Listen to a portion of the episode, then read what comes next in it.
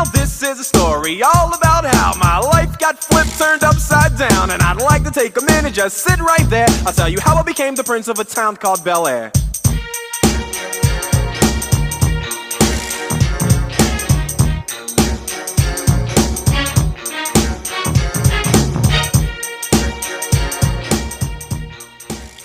Boa noite, pessoal. Estamos ao vivo para mais um episódio do Irmãos Perna Podcast, a família mais retrógrada do Ocidente, seu antidepressivo semanal.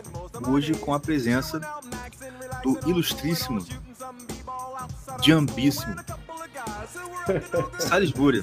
Como é que você tá, meu amigo? E aí, gente, tudo bem? Eu tô ótimo, graças a Deus. Bom. E vocês dois aí, como é que vocês estão?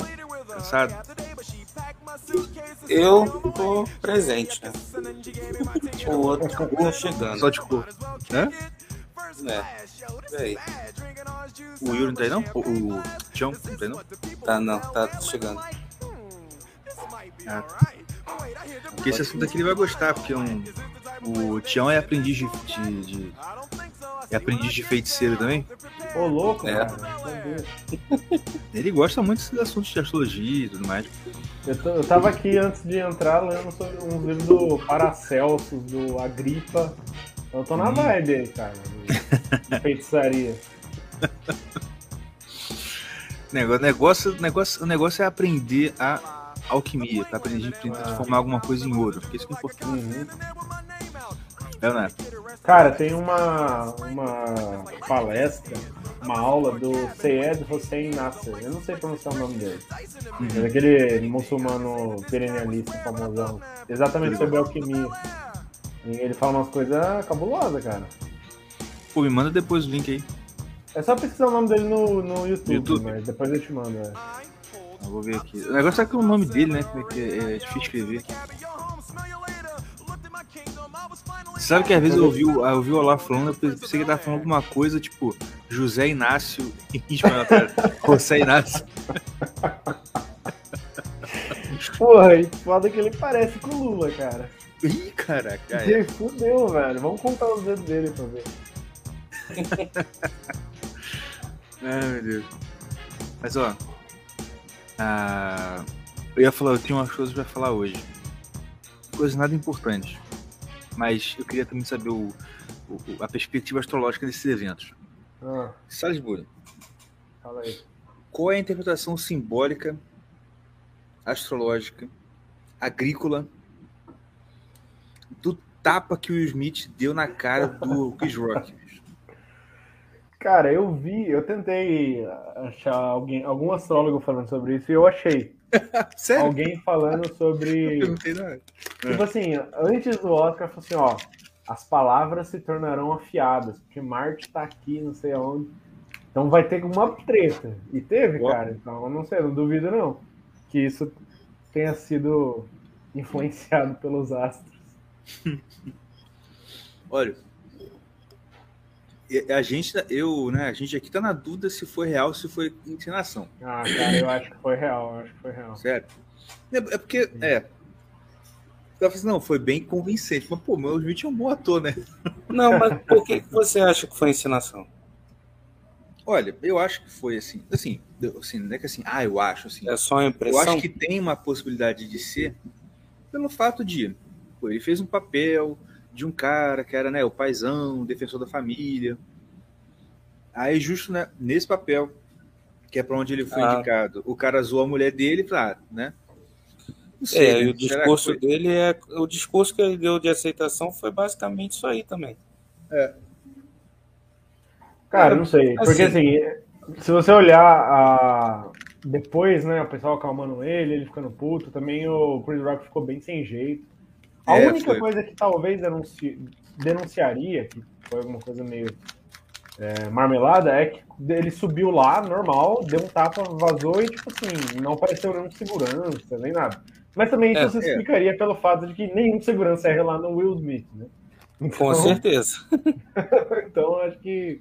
E não tem também muito penetra no Oscar, né? É. Mas, cara, é o negócio que eu tava falando com o seu caverna, foi com o Tião também, eu acho. O, o Will Smith, na minha opinião, ele é aquele cara, desde, a- desde quando ele começou a carreira como rapper, ele, ele constrói essa imagem de, de bonzinho e de, de família, né? É, amor, só love. Tanto que a- as músicas dele não tem. Ele foi. Ele é tipo assim, ele se. Ele se, ele se orgulha de não ter palavrões nas, nos rap Uhum. dele antigo, É. tá ligado? Isso é uma coisa que ele é reconhecido por fazer. Que toda família, tá ligado? É sempre assim, o tema da vida dele é esse. Mas só que isso uma hora estoura, né, cara? Ninguém aguenta ser falso a vida inteira. Ainda mais com a merda que tá acontecendo com ele.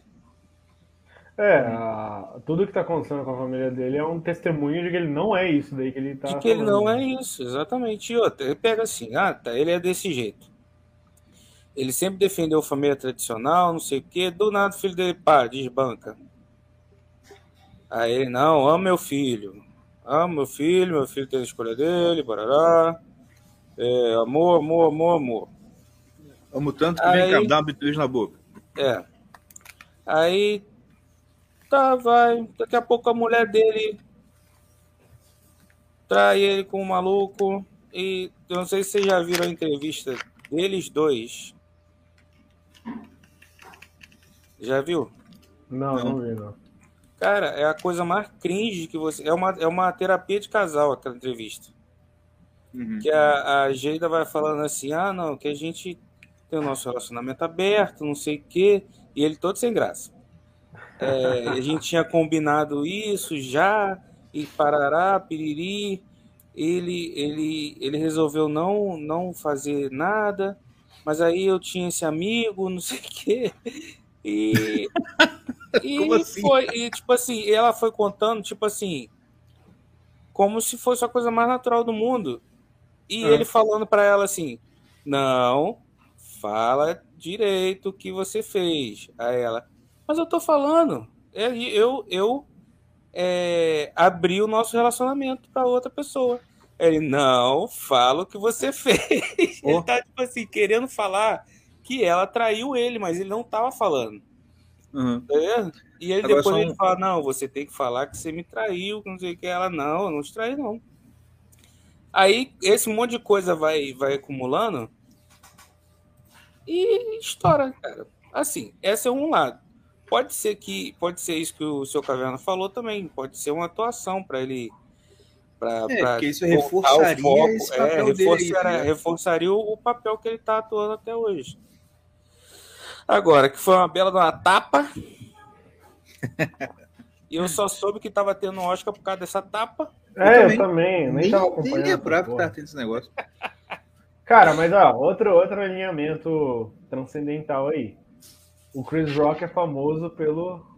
Todo mundo odeia o Chris. É a verdade. Aí ele temporada. leva um tapão na cara. Foi a quarta temporada do Putz, cara, tinha-.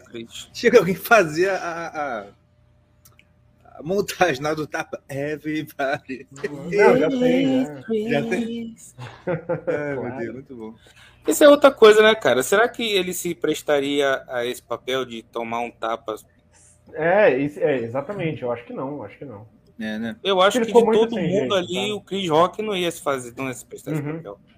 Ele não precisa. E outra coisa, ele ficou muito sem Mas, jeito. quando- mas, muito é, assim, e assim, deu pra ver falar. que quando o Will Smith levantou, ele tava se cagando de caraca, fodeu. Eu acho que ele não, não esperava que ele fosse Não. tomar o tapa.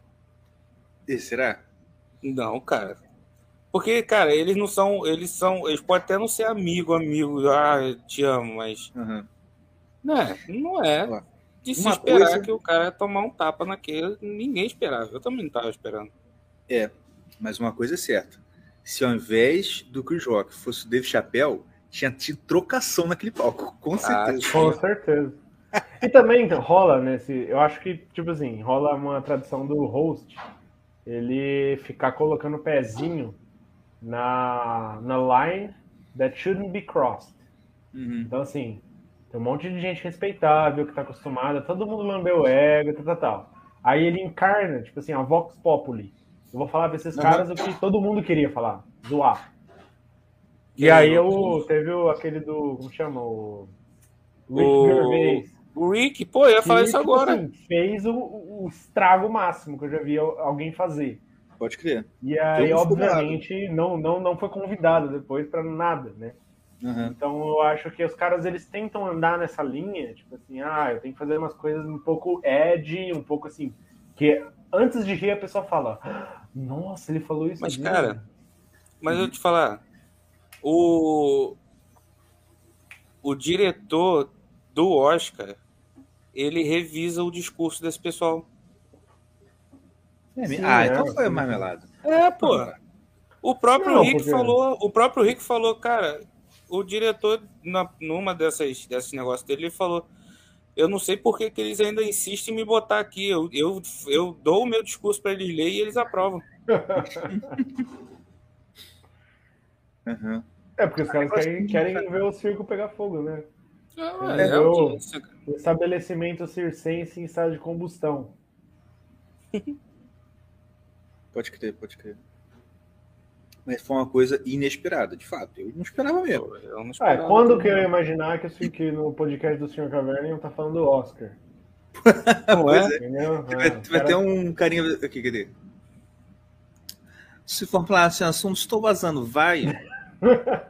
Ai, Gente que é aqui, nem, não nem seu nome falar tá aqui. Oscar. Que isso? Hum. Pseudônimo. Seu nome viado, sai fora, rapaz. Ô, mas um cara, um cara acabou de comentar uma parada foda, assim. Cada vez eu pego mais nojo do pessoal de Hollywood, só é uma pena que eu adoro filmes. Cara, isso é uma tensão interior que eu ainda não resolvi, porque assim, quando você começa a entrar, tipo assim, a tomar a red pill, entendeu? Você Aham. percebe, opa, esses caras, tipo assim, eles já largaram a humanidade deles, né? Sim. E são, tipo assim, são, como diz o Elton, carrinho de bate-bate de demônio. Eles são Megazord controlado pelo diabo. Só que é fucking entertaining, sabe? Você tem alguns É, filmes que você quer ver. E aí, tipo assim, por exemplo, é, mesmo os caras que. Eu sei que os caras não são 100% honestos, eles também estão na, na listinha do Epstein, tipo Chris Pratt. Quando o cara faz qualquer coisa que, assim, tende um pouquinho para o conservadorismo, eu, eu também fico assim, putz, cara, podia ser esse cara que vai romper o negócio, né?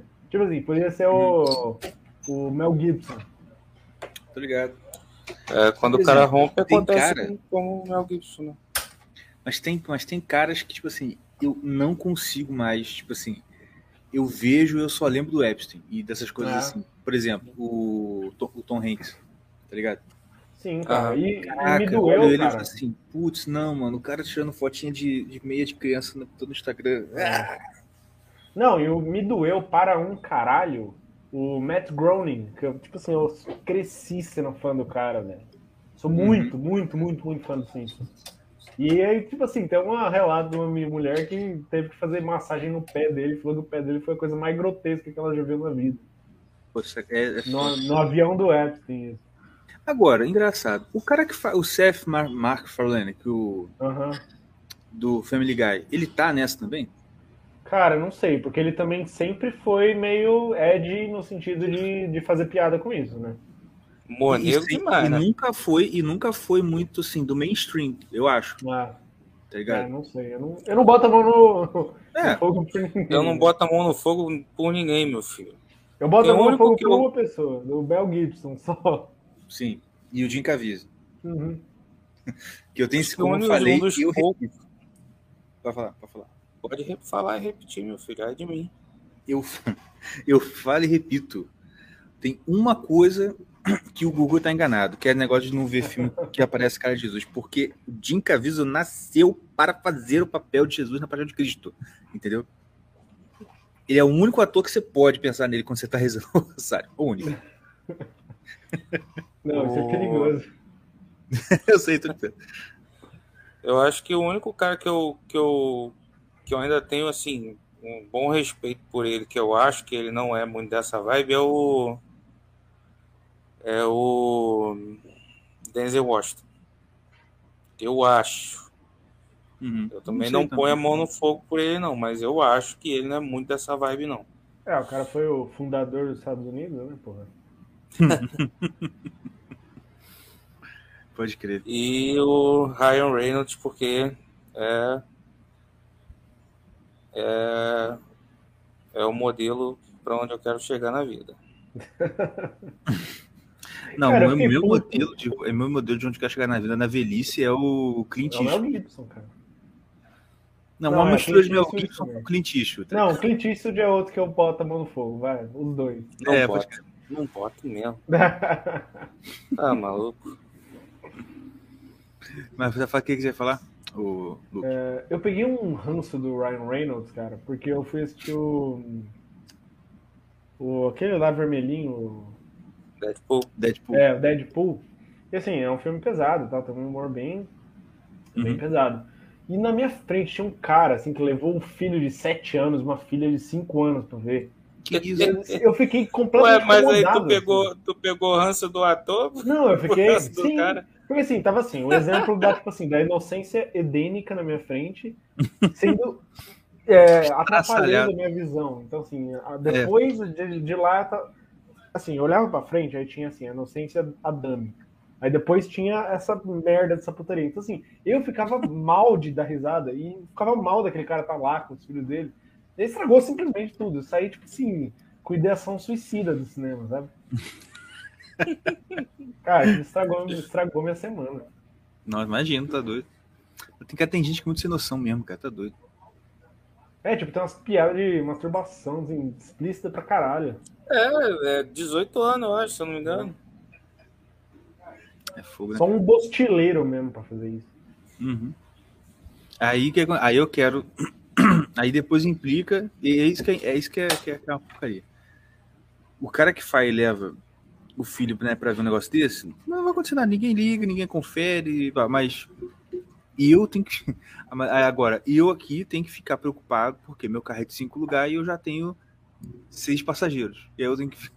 Uma criança fica no, no chão porque não, e fica naquela preocupação de vai, aí alguém ah, vai, vai parar, né? Porque é merda, porque essas picuinhas, você É, se ferrar aqui no Brasil. É, Coisa séria, igual levar criança pra ver filme de 18 anos, ah, tudo bem. Cara, eu ia no chiqueirinho, eu ia no porta-mala. Quando...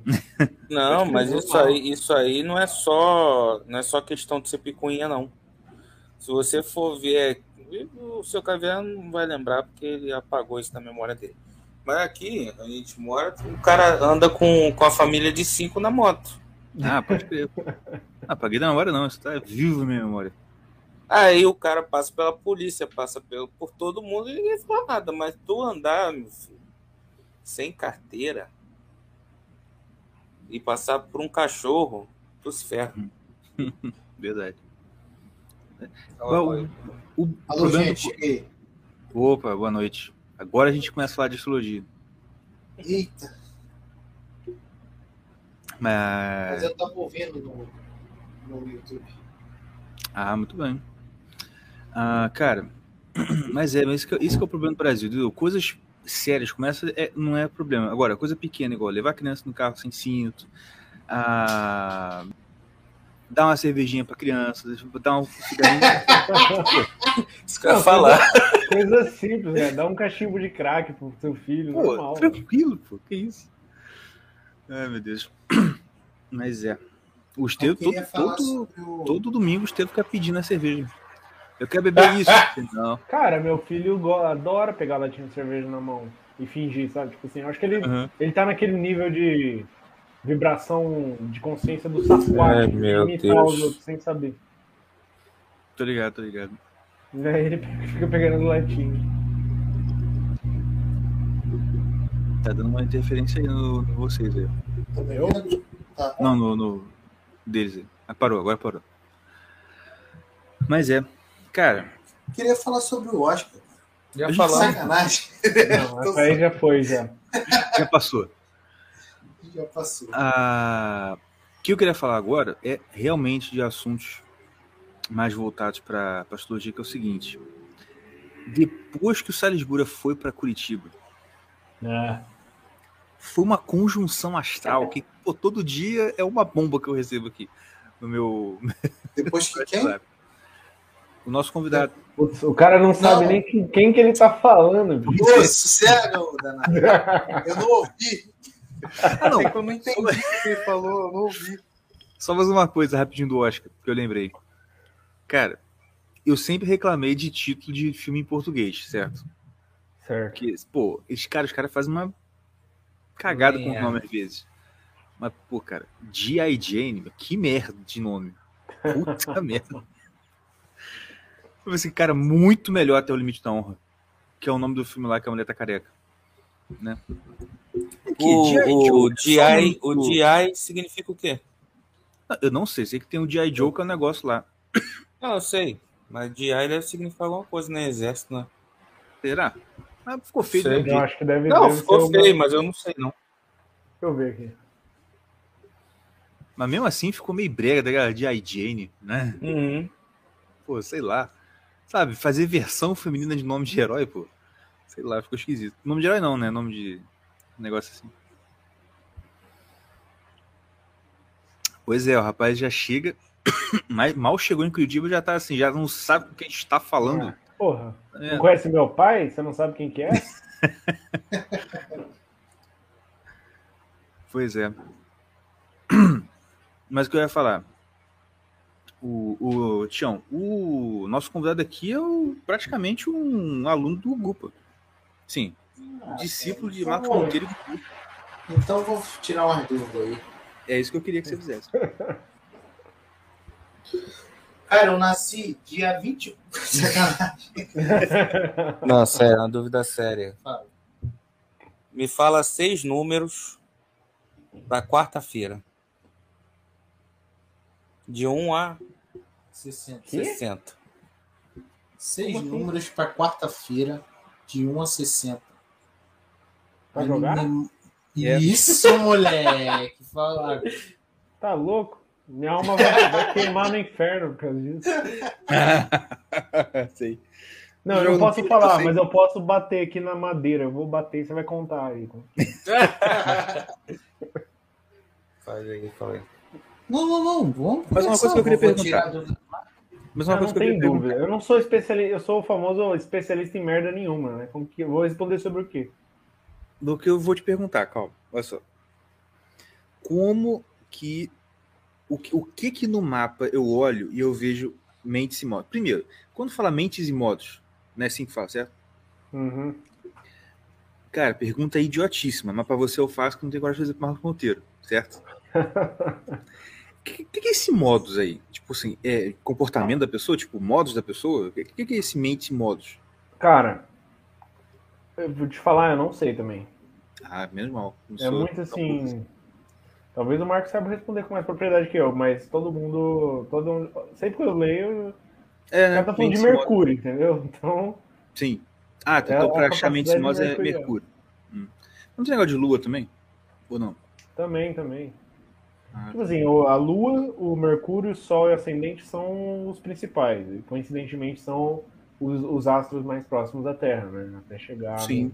no, no Sol, que é o, o divisor. E aí tem os planetas mais, mais longe. Certo. Entendi. Pô, cara, é, eu acho astrologia um troço tão, tão complicado que eu eu tava mas assim, porque eu- um dia eu ainda vou entender. Mas por quê? É tipo assim, mas eu vou entender de verdade, eu não vou entender assim. É, por quê que eu tô falando?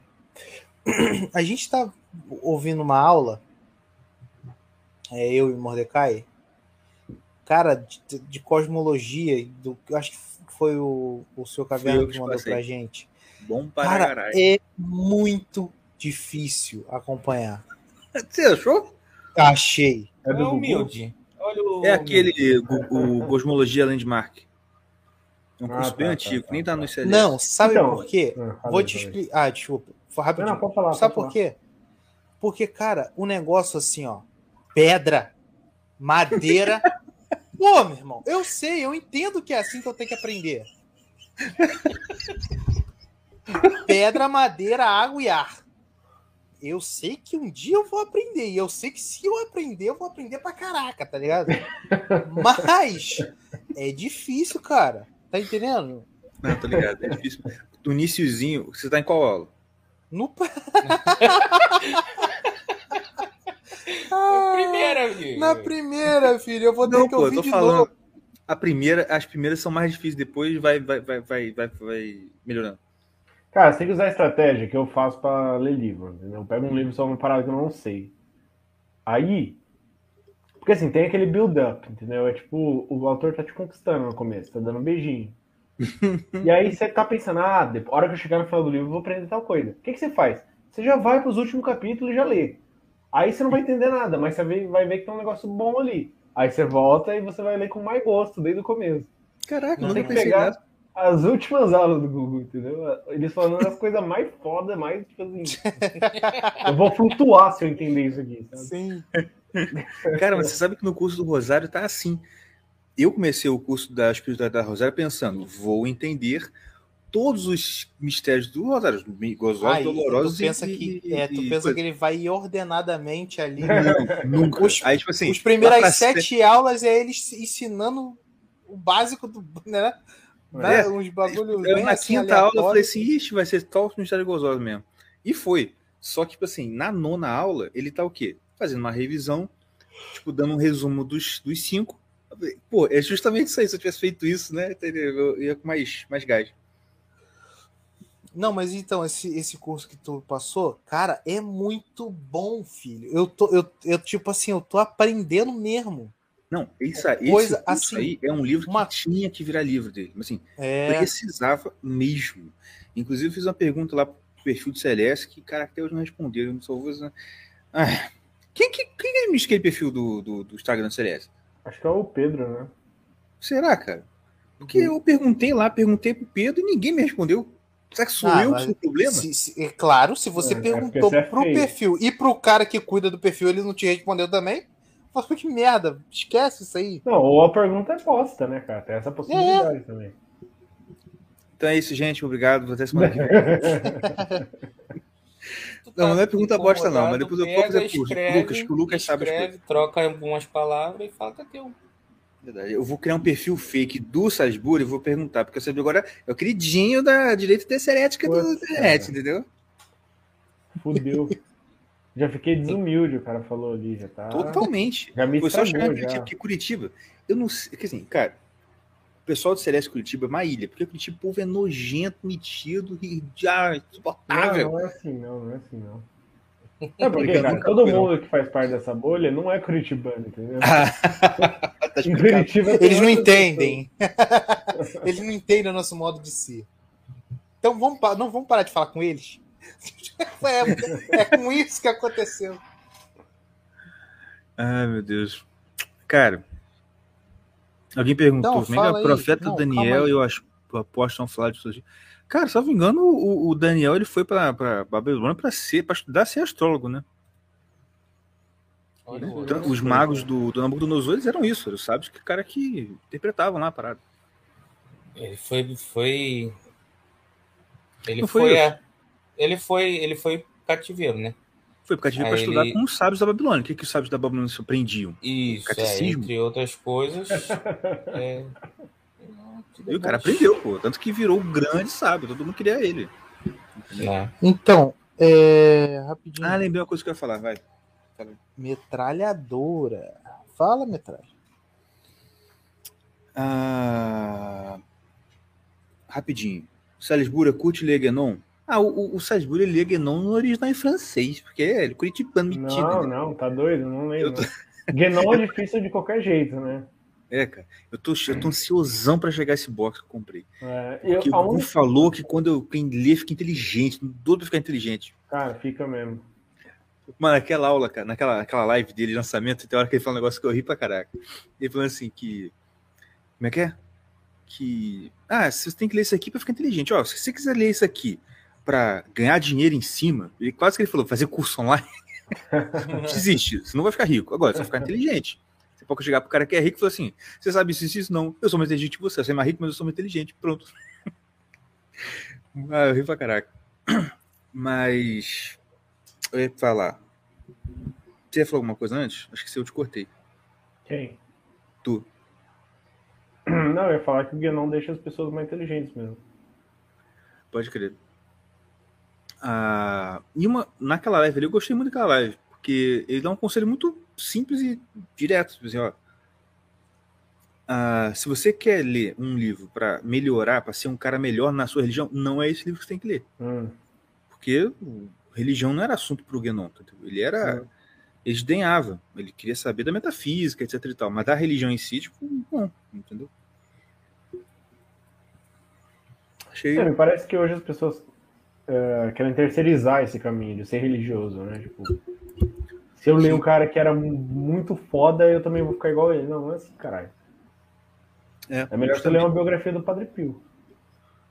E- É, mas até quando até você lendo a biografia de um Padre Pio, de uma Santa Teresa, etc e tal, eu acho que o máximo que você consegue é assim, olha, eu consigo agora tipo, dar uma discernida um pouco de leve Hum. em outras pessoas para saber se esse cara ele, ele tem esse cheiro de santidade ou não.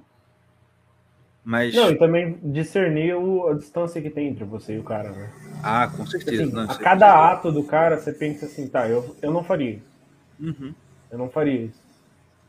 É, exatamente. E, e aquilo pra ele era, tipo, second nature, né? Isso, tipo assim, é. Não, como assim você vai fazer diferente disso aqui? entendeu? O cara quase não entende, não te entende. Você fala que você se admirar de uma coisa que ele fez que pra ele é tipo, ah, natural, É. entendeu? Pois é. E porque o negócio é esse, que assim, para alcançar a santidade não tem outro caminho. Você tem que encontrar alguém que já é e que te leva no caminho de ser. Por isso que o Gu, ins- e até o Olavo também insistia muito nessa questão da, da importância, vamos dizer assim, pessoal da religião, não só dos livros, entendeu? Uhum. E isso é sempre verdade, cara. Não tem É, o jeito. Gugu, eu acho que já falou assim, tipo assim, ah, Sim, como, sim. como que se transmite conhecimento espiritual? Pela presença da pessoa, sabe? E, e é assim, na, sei lá, sexto lugar na lista tá lá. Se você não tiver nada disso, você vai pro livro. É. E aí você tenta substituir aquilo. E é por isso que, sei lá, o Donato sempre fala pra, cara, você tem que frequentar os sacramentos, porque provavelmente na sua vida inteira a única presença santa que você vai ter é isso. Entendeu? É, exatamente. E é o que, o que é o, é o que é o suficiente. A gente quer um São Francisco de Assis para comprovar além de qualquer dúvida. A gente quer um- ver o Padre Pio fazendo uma coisa mon- monstruosa, assim, fazer o, a lua mudar de lugar, sei lá. Na verdade, não precisa disso. né? Sim, sim. É porque é. é- Porque a parada é tipo assim. Tentando passar uma coisa que eu tô aprendendo, né? Com essas aulas todas do Google. É tipo assim. a- o, a- o pessoal é, é muito imediatista e, e desanima fácil. Né? Porque o processo todo de, da, da vida da religião é você primeiro tem que se esvaziar de algo para depois você colocar alguma outra coisa no lugar. Uhum. E é igual você falou, cara, você agora, aí, ó, igual você tá agora, você realmente não precisa de um São Francisco, de um Santo Antão. Até porque se você ver, você provavelmente vai ser o cara que vai criticar ele, que vai Não. ser contra ele. Então você tem Não, que e, tipo assim, Deus gosta desse cara, entendeu? Você vai falar merda desse cara, ou, ou você não vai deixar esse cara Uhum. é, entrar na sua alma, e aí Deus vai desgostar de você, entendeu? Porque você foi um dos caras que crucificou Cristo. Justo, exatamente. Então, assim, é um, é um momento de julgamento, cara. Que o, o Anthony Bloom falava disso. Ó, as pessoas reclamam que Deus não ouve, ou que elas, quando elas estão orando, elas sentem que elas não estão falando com ninguém. Só que, cara, isso é uma benção, porque se Deus ouvisse tudo o que você fala e se manifestasse diante de tudo que você fala, você ia queimar, cara. É verdade, verdade. Eu sempre lembro aquela passagem do povo diante do monte reclamando que só Moisés falava com Deus e eles que também queriam ouvir Deus. Ah, é verdade. Cara, pro- e assim, eu, eu não lembro de cabeça, mas eu acho que isso foi mais o filme lá que eu vi. Tem um filme, não sei se você já viu, um filme que o ator, como é daquele cara? Acho que é o Ben Kingsley, que ele faz Moisés. Um filme bem antigo. Eu só vi do, acho que do Charlton Heston. do Charlton Heston. Mas o Charlton Heston acaba com ele chegando com as leis, a tábua da lei lá. É. Mas esse do Ben Kingsley mostra até o Moisés morrendo. E aí, tipo assim, o pessoal reclamando, e aí ele fala: tudo bem, eu vou lá falar com Deus para ele falar com vocês. E Deus aceita. E aí, ah, fica tantos dias aí fazendo purificação, jejum, que eu vou falar com o povo. E na hora que começa, é muito, é muito didático, porque assim, Moisés está olhando para o monte, ela viu uma ventania do monte, é trovão. E quando Deus começa a falar, Moisés está com uma sorrisão no rosto, aquele vento todo. Ah, vocês estão ouvindo? Só que o que você ouve no filme é uma trombeta ensurdecedora, tá ligado? Grave e ensurdecedora. E o povo tá no chão, assim, ah, desesperado. Assim, Meu Deus, vou morrer. E Moisés tá de boa lá. Assim, cara, é exatamente isso aí, entendeu? O pessoal quer as cerejas do bolo, mas não, não, não, não tem ideia do que, que é isso aí, tá ligado? Só é a cereja do bolo pra ele, entendeu? Pra você é o inferno, tá ligado? É, é o julgamento, justamente. E outra parada que eu percebo é que, assim, na nossa imaginação é sempre assim: ah, eu tô num vazio, num silêncio, e aí tá Deus em outro lugar, e ele não vem aqui se manifestar para mim. Só que na real, que, assim, é uma imagem mais perfeita da situação é: Deus está em todos os lugares, mas eu estou num, com um véu ao redor de mim, uhum. e eu não tiro esse véu. Então, assim, é não é um trabalho de encher alguma coisa, é um trabalho de me esvaziar Isso. para o que já existe, né? Uhum. E, então, assim, é um, é um, trabalho de remoção de obstáculos para Deus chegar até a gente. Não é um trabalho Exatamente. de escalada ativa, onde a gente vai, é. É, tipo assim, bater o pezinho no chão e falar: não, agora sim você vai. Pô, não vai acontecer isso. É. Até porque o, o, um dos elementos muito fundamentais de santidade é o que? Pureza. E olha, puro é uma coisa que foi. É uma coisa da qual você retirou muitas coisas. Não é que você colocou, entendeu? Hum. Pô, pega, pega um pedaço de ouro da, da terra, ele tá cheio de coisa. Ele não é valioso. Para purificar, o que o fogo faz é tirar as impurezas. Mesma coisa, uma, um bloco lá de, uma, de um cristal no diamante. Você tem que ir lapidando, lapidar, tudo isso é retirar coisas, não é colocar. Entendeu? Você não coloca hum. coisa. Sim, cara, assim, hipoteticamente. Mas é, é, mais um processo de retirada do que de, inserir coisas. Né? É. E outra parada também, é que assim, as pessoas, é, obviamente, têm um attention span de um, uns macacos bêbados. Então, ninguém quer fazer o trabalho que precisa, né? Então, se você pegar as duas coisas que os medievais comiam, pão e vinho, como que é feito? Né? O, o, o trigo, ele é armazenado durante muito tempo. Porque ele não estraga, não tem água nele, assim, para decompor matéria orgânica, né? Então, assim, uhum. por isso que ele era um exemplo de ah, de uma coisa pura que não está sujeita às vicissitudes do tempo. E aí o exemplo que o Gu dá da, dessa prática diária, é, opressiva, até pesada da religião, é o processo de moer o trigo. Né? Você pega uma pedra gigantesca e você transforma o que já eram várias sementes em, semen em grãos ainda menores. E no vinho você, você tem que pisar no, na, nas uvas. Nos dois tem uma violência. Os dois tem uma violência de, tipo assim, não é gostosinho, tá? Uhum. E, e, no vinho ainda a, a, uva, o suco meio que apodrece, né? Tem que fermentar, tem que ficar algum tempo lá fermentando. Uhum. Então não era imediato você espremer um suco de laranja e tomar. E nenhum dos dois casos. Quer dizer, isso é um símbolo da religião, caralho. Não tem como você obter o negócio agora. Não é, tem como. E assim, a maior parte das pessoas não vai obter nesta vida. O santo uhum. é o uhum. cara que conseguiu beber o vinho agora. Mas só uhum. ele, a gente não é São Francisco de Assis. Justamente. Vocês estão quietos, gente? É porque protestante, tadinho, não, não, não... Cara, eu vou pegar outra cerveja e vou no banheiro, já volto. Tá, joia. O que acontece? Protestante sabe ficar quieto.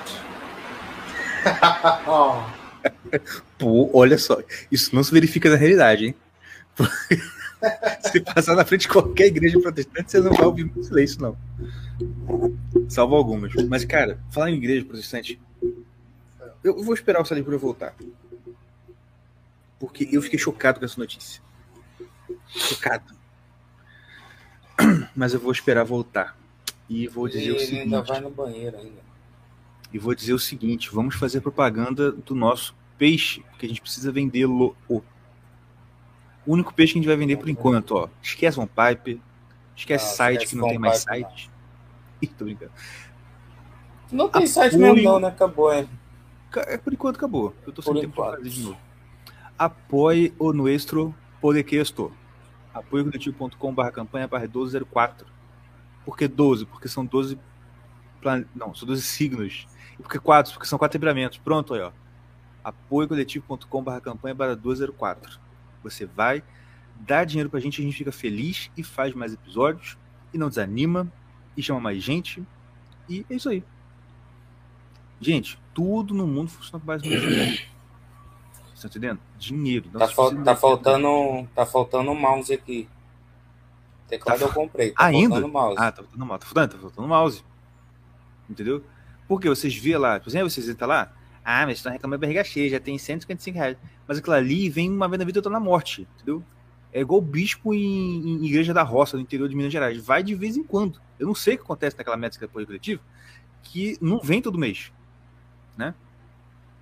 É. Eu tô quase voltando pro apoio, estou com muita raiva. Porque. Não sei porque que ainda não voltou.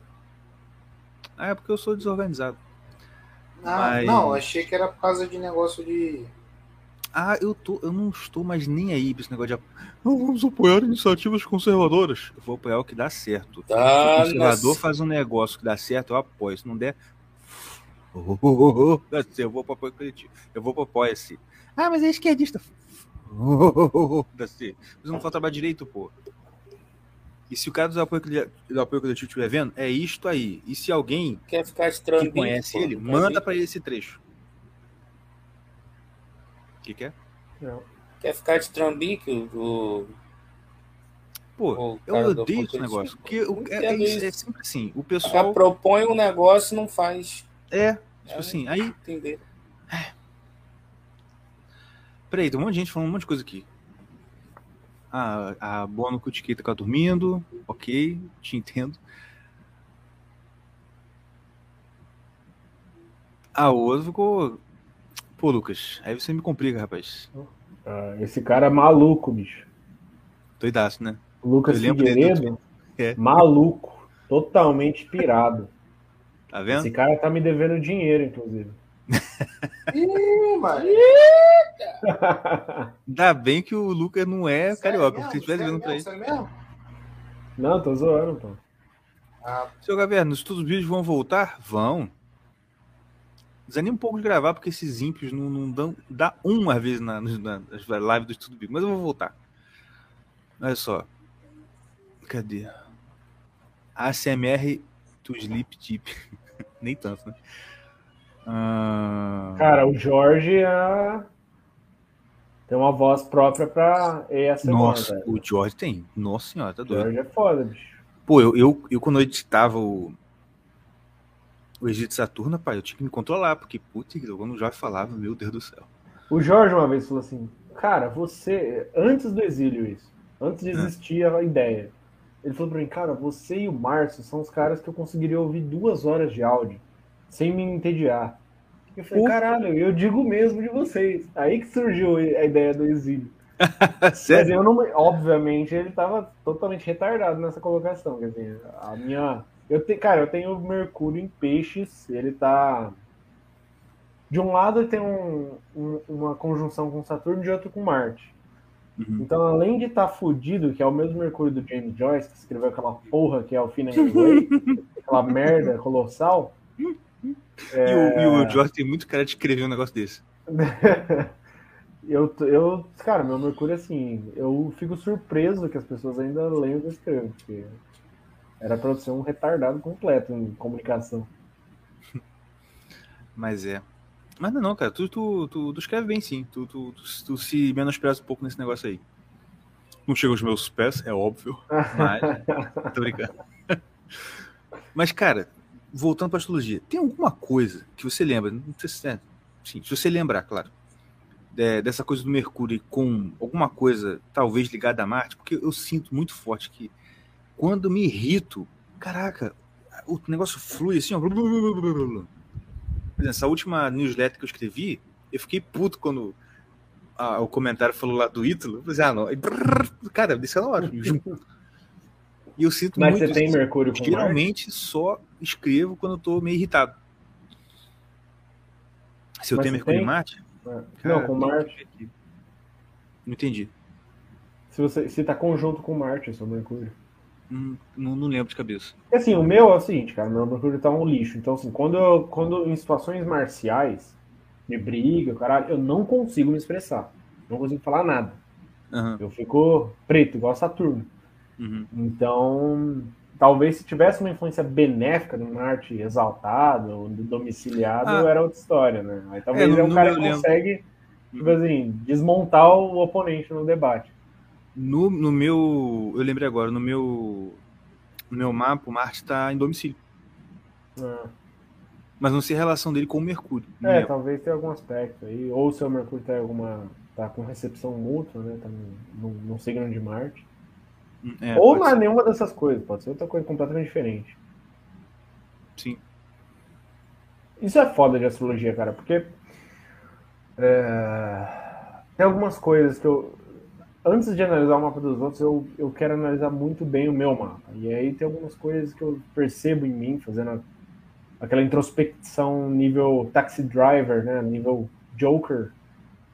Que eu percebo assim, ah tá, isso aqui com certeza é meu ascendente em touro falando, sabe? Sim. Só que com certeza também tem outra pessoa que sente a mesma coisa que eu e não tem um acidente em touro, só que, sei lá, ela tem a lua em touro, fazendo um Uhum. aspecto com o regime do ascendente. Então a astrologia é, uma, é muito fugidio, assim, muito sutil. E esse é o grande, a grande questão, assim, em termos de, tá, você é um estudante de astrologia e você é um astrólogo. O astrólogo, eu acho que é o cara que consegue visualizar o mapa como um, todo coeso de uma maneira muito mais clara, né? como se fosse um personagem de uma, uma novela. É como, como lendo um texto assim, Uhum. e vendo todo sentido ali, entendeu? É, exatamente. Tipo, o Gugu é um cara assim, o Marcos é um cara assim. Mas eu, eu, cara, eu tô cambaleando assim para conseguir, sabe? E talvez é por isso que, que é importante aquela coisa de. O Olavo sugere na- na- nas aulas de astrocaracterologia fazer um, um, um estudo muito minucioso da biografia e dos mapas das pessoas que existiram. Mas eu acho que também ler, ler literatura, né, fazer aquela educação do imaginário seria uma coisa muito boa para você ter essa, esse, esse arcabouço de biografias possíveis e conseguir visualizar assim, as pessoas. O Olavo também fala, ah, tenta pegar uma, uma pessoa que você conhece e tenta descrever ela como se fosse um personagem de um, de um romance, né, a vida inteira dela. Eu acho que é para isso, para tentar cristalizar essa, essa parada. Uhum. Rapidinho. Meu Fala amigo aí. que está perguntando, Mercúrio em peixe, em Marte, o que, que é isso? É isso aqui, ó. Vou compartilhar com vocês o meu mapa. Aproveitar o Salles aqui para fazer uma consulta de graça. né? Caraca, desgraçado, mano. Tu é muito aí. cara de pau. Não vou Claro. fazer isso, não. Aí, ó. Ó, Marte em Leão. Cadê? Em Leão aqui, ó. Tô viajando. Ares. Marte em Ares. E Lua também.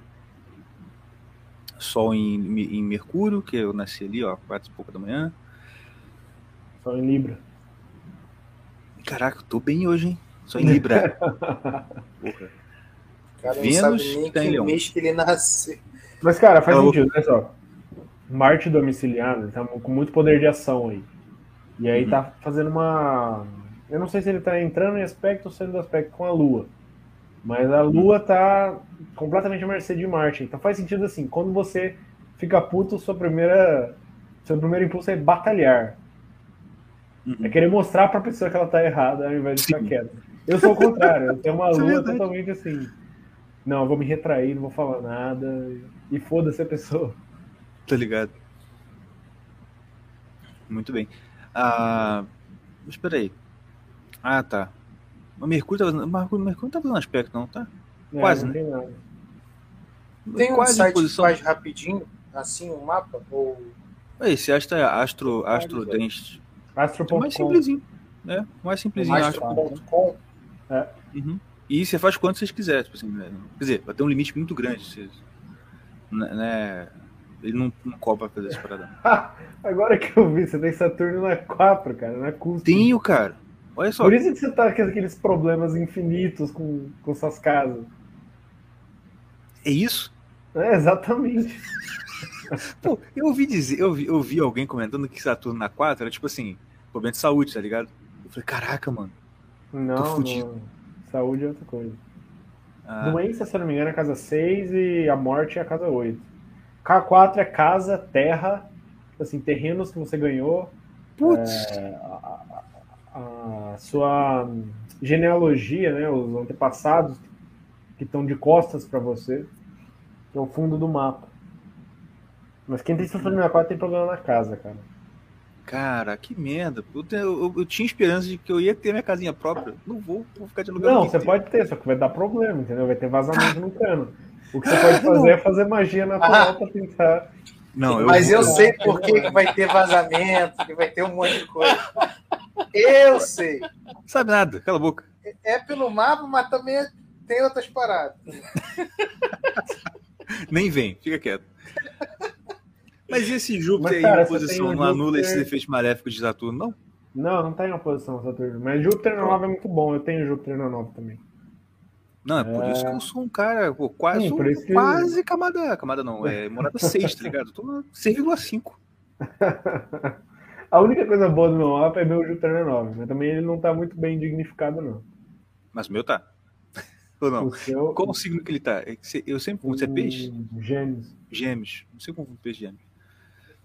Ah, então é isso aí, ó, o Leonardo. Quando a gente fala assim, ah, planeta tal, é o planeta no signo, entendeu? E aí tem as interpretações que eu não sei quase nada, mas o Sonnyboot já sabe botar com bastante coisa aqui. Entendeu? Caramba, agora só, da casa, problema na casa, faz todo sentido.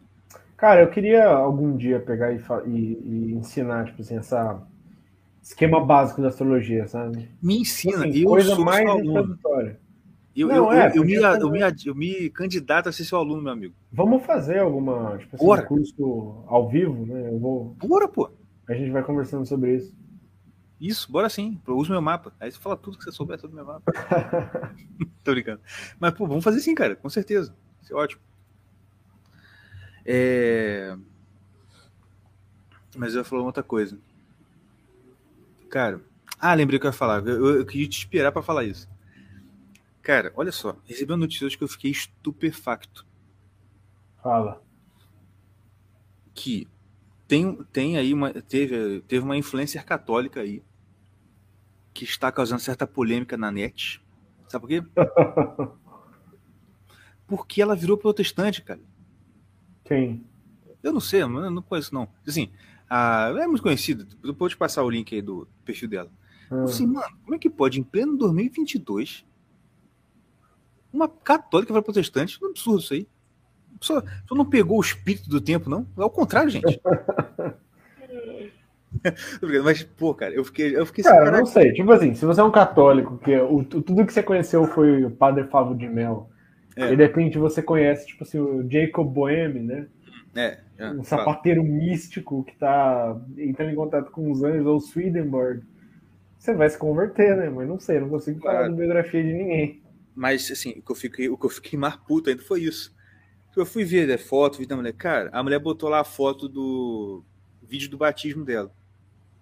Na bola de neve church, bicho. Ah, E assim, eu concordo, assim, não, beleza, né? Tá, mas, cara, a bola de neve, mano. Tá errado. Tô brincando. Não, Pô, tá meu mesmo. irmão, é doido, sei lá. Eu não, Não, vou. você tá eu? Eu- A eu- primeira parte foi brincadeira, mas caraca, mano, pra bola de neve, bicho. é, Falar a verdade, eu nem sabia que a bola de neve existia ainda. É, Eu também não. pra mim, ela tinha morrido com chorão. Sacanagem. Tinha derretido nesse calor que fez esse ano aí. Mas é. Cara, eu tô totalmente por fora do cenário protestante aí, não sei porra nenhuma. Nem eu, eu, cara. também, cara. Também queria saber. Eu tô sabendo de nada, cara. Eu sou blissfully assim. ignorant. eu tava eu tava fazendo curso do Marcos de horária, ele fala assim: ah, tá. O que você sabe sobre Netuno, Plutão e não sei o que, os planetas que a gente não usa na astrologia tradicional, né? Justamente para falar pra pessoa, cara, esquece tudo isso. Isso não, vai valer. E eu falei, cara, eu não sei nada, eu nunca ouvi falar. Eu tô, desde quando eu comecei a estudar astrologia foi tradicional. E ele ficou feliz, ó. Aqui, deixa eu perguntar uma parada sobre. é, Pode ser uma pergunta bem imbecil, mas eu tava pensando nisso outro dia. É, Se acontecer, acontecer assim, vamos, vamos dizer que isso aconteça, de algum astro, algum planeta ou algumas estrelas é, sumirem. Isso influencia muito na, na astrologia? Sim, com certeza. É, Porque o universo, na, na cosmovisão medieval, tradicional, a- o universo é um todo coeso, né? Tipo, Uhum. é um reloginho, mas sem a parte ruim do relógio, que é a falta de alma nele, né? A mecanicidade. Mas são partes que, se, que tem uma sinergia interna muito grande. Então, por isso até que não faz sentido, por exemplo, colocar o- os, os modernos querem colocar um terceiro signo no zodíaco, que é o. Puta, eu esqueci o nome do terceiro signo. Alguém vai falar aí no chat. Então, assim, não, não tem como mudar nada, cara. Não tem nem como acrescentar uma peça ou tirar uma peça. Uhum. Mas o que um medieval diria pra você é: bom, as coisas vão parar de sofrer as influências desse astro, dessa estrela. E então, assim, por exemplo, ah, uma estrela marcial. Nada que você comer a partir de então vai ter um gosto muito pungente. Nada vai ser apimentado. é, nada vai, digamos, agredir a sua, as suas papilas como as coisas de Marte fazem, né? Que é alho. Você come alho cru, você percebe que ele até machuca, né? Ele tem uma acidez bem grande. Ou pimenta, enfim. O medieval diria isso. Diria que eh, mais. é, Mas sei lá, a gente não tem como saber, né? Deus sabe melhor. Mas o negócio também é o seguinte, que ah, na astrologia tradicional, você trabalha com mais com planetas, não com estrelas fixas. Ah, Então, sim, é. é mais difícil, né? estrela Um planeta no sentido do planeta. É. É. Mas a estrela fixa. Aliás, tipo assim, muita coisa na astrologia medieval, que eles chamam de estrela fixa, na verdade, hoje a ciência moderna sabe que na verdade são clusters de várias estrelas e elas estão é, a anos-luz de distância, né?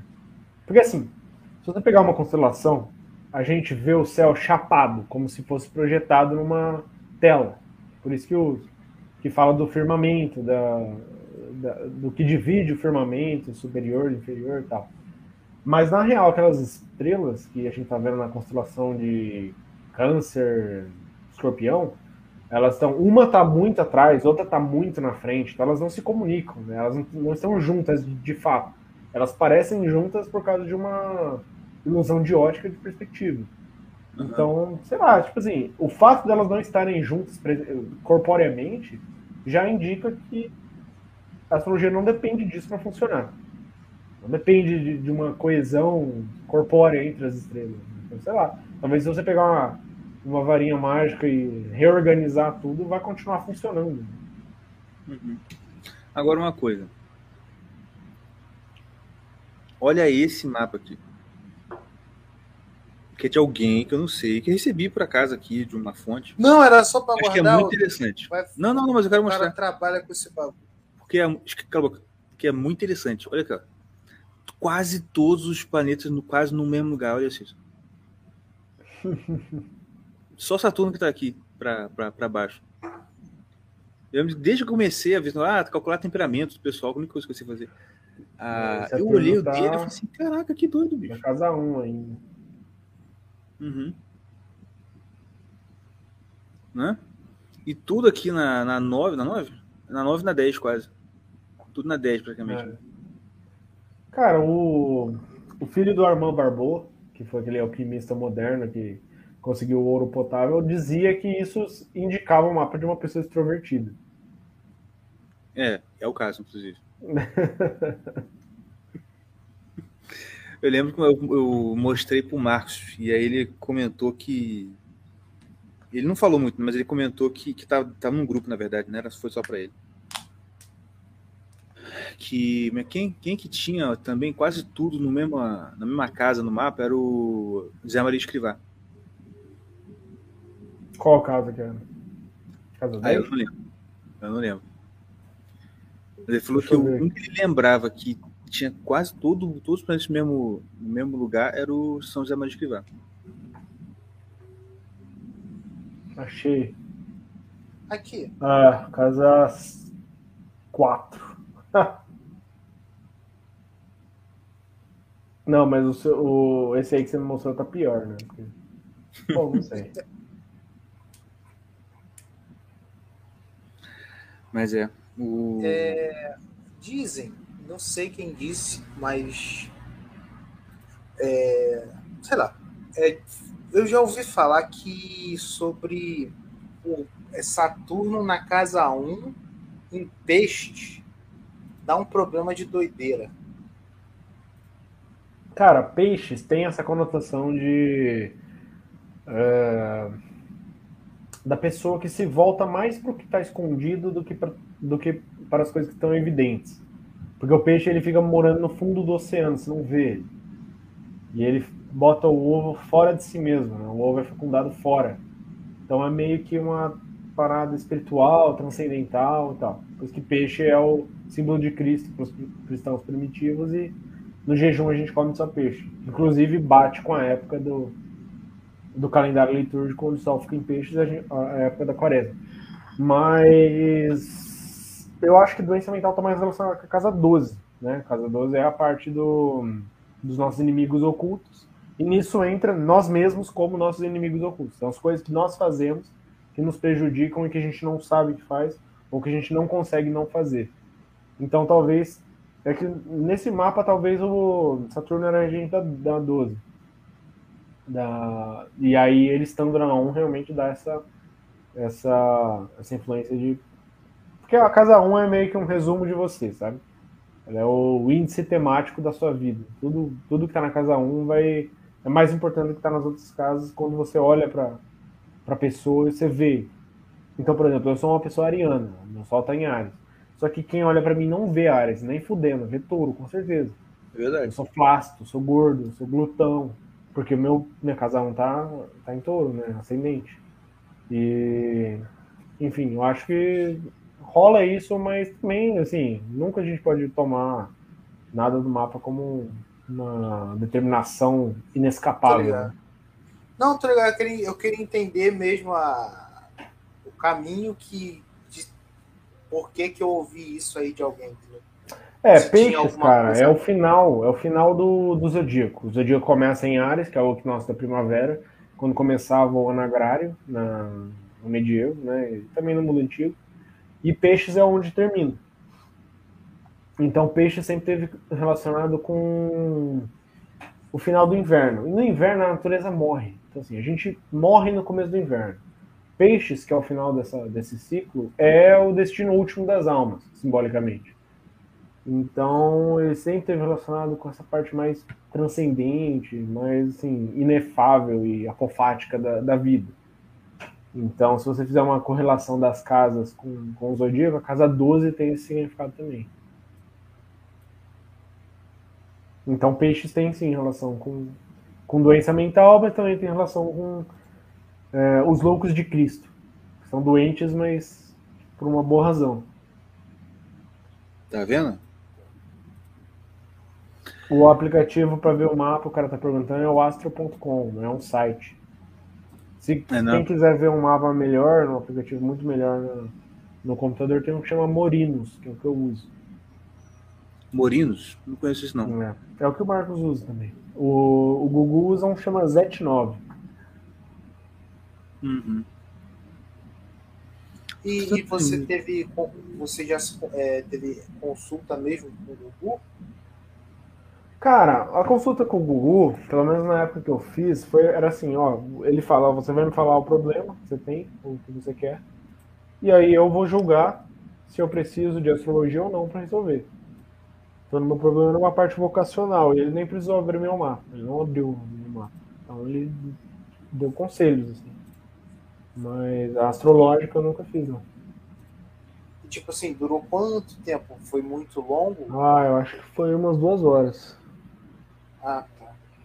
Aí eu fiz a consulta com, o- de mapa com o irmão dele, né, o Davi. E aí são umas Aham. três horas de conversa. Tô ligado. Uhum. Vou ter que anotar que você falou aqui da casa, porque eu tenho um. Tava fazendo as anotações aqui de um cursinho que eu tô fazendo de astrologia, não tava falando de casa, não. Casa, tipo. Fala de fami- É, tem assim, famílias, raízes, né? Acho que é nesse sentido, né? Uhum. É. Casa. tranquilos. É, que simboliza o pai. Caraca, então era pra ter problema com meu pai. Sim, é assim, eu, eu sei que não é assim, mas tipo assim, indicaria isso, talvez. Sim. Cara, várias vezes eu já li no mapa de alguém Saturno na 4 eu falei, você tem problema com seu pai? E as pessoas falam, é, a gente não se fala.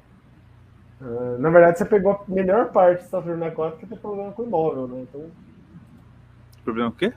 com o imóvel, com a casa, literal. Sim. É, porque meu pai não, amo velho. Graças a Deus, tem que agradecer. Não, com certeza. Ah, agora. Mas também é verdade que eu. Mas também é verdade que eu, eu sempre meio que. Como é que eu vou falar? Eu assustava meu pai com as coisas que eu fazia, né?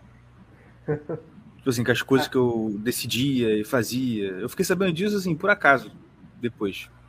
A mãe, minha mãe me contando. É, cara, Mas- cada quatro tá relacionada tipo assim, com as estruturas fundamentais, fundadoras e mais estáveis dos edifícios. Geralmente, a pessoa que tem um Saturno ali vai ter problema com essas coisas. Uhum. Isso é o pai na família, é o diretor na escola, é o... são as leis no país. Ó. Ou seja, você vai ser um criminoso, cara. Isso criminoso. Tá determinado já. Verdade. Quase isso aí mesmo. Mas ó, é isso aí. Eu ia falar. Deixa, eu- deixa eu falar o que eu tô querendo falar no tempão também, que eu, que eu descobri hoje, também que eu não sabia, achei muito interessante. Sobre aquela passagem em Mateus 16, sabe? Quando Jesus fala para Pedro, ah, tu és Pedro, sobre essa pedra, que foi igreja, sabe? Sim. Ah, assim, eu já tinha ouvido sobre a questão, né? Por que, que católico ele reverencia Maria como rainha? Ah, porque tem a questão da rainha mãe de Israel, que desde Salomão a rainha de Israel não é, nunca era a mãe, a, a- esposa do rei, era sempre a mãe do rei, né? Então, tinha um título de rainha mãe. E quando Maria ouve do anjo uma saudação que era dirigida para uma realeza, ainda dizendo que ela ia ser mãe do Messias, que é aquele que ocuparia o trono de Davi para sempre. Mas olha, ela entendeu a mensagem, entendeu? A outra, uma- mas isso eu já tinha ouvido falar, mas o que eu vi hoje, acho que é interessante, foi a questão dessa passagem de Pedro, de, né, de Jesus falando com Pedro. Por quê? Quando ele fala, tu és Pedro, te ficarei minha igreja, as portas do inferno prevalecerão contra ela. O que, ele fala depois? Chama Mordecai. Não lembro, não. Não lembro, cara. tu és Pedro sobre essa pedra. Aí as portas do inferno prevalecerão. E te darei A chave. isso. As chaves do reino. Que ligares na terra será ligado no, ligado no céu, que desligares na terra será ligado no céu. Ponto. Ah, por que ele falou chave? Por que essa coisa de falar, te darei as chaves? E aí eu vi, cara, uma, uma pessoa explicando, achei muito interessante, que também na tradição monárquica de Israel, você tinha um rei e tinha o a- tesoureiro, às vezes era, era chamado vezes, tem versões que, falam, que chamam de mordomo, mas assim, é o vice-rei, né? Era o, o, o imediato ali, o segundo no comando do país. Que no caso de Israel, qual era a tradição? Que o rei literalmente entregava chaves para esse cara. Umas chaves bem grandes que ele colocava no pescoço do cara. Entendeu? Que é o quê? Quando o rei falava assim, que ia entregar as chaves da casa de Davi para esse cara. Isso tá, por exemplo, lá em Isaías tem uma profecia que Isaías entrega para um cara, dizendo que Deus estava descontente com a né, com o serviço dele, que ele era incompetente, pecador, etc e tal, e ele falou: ah, "Eu vou colocar fulano de tal no seu lugar". Entendeu? Uhum.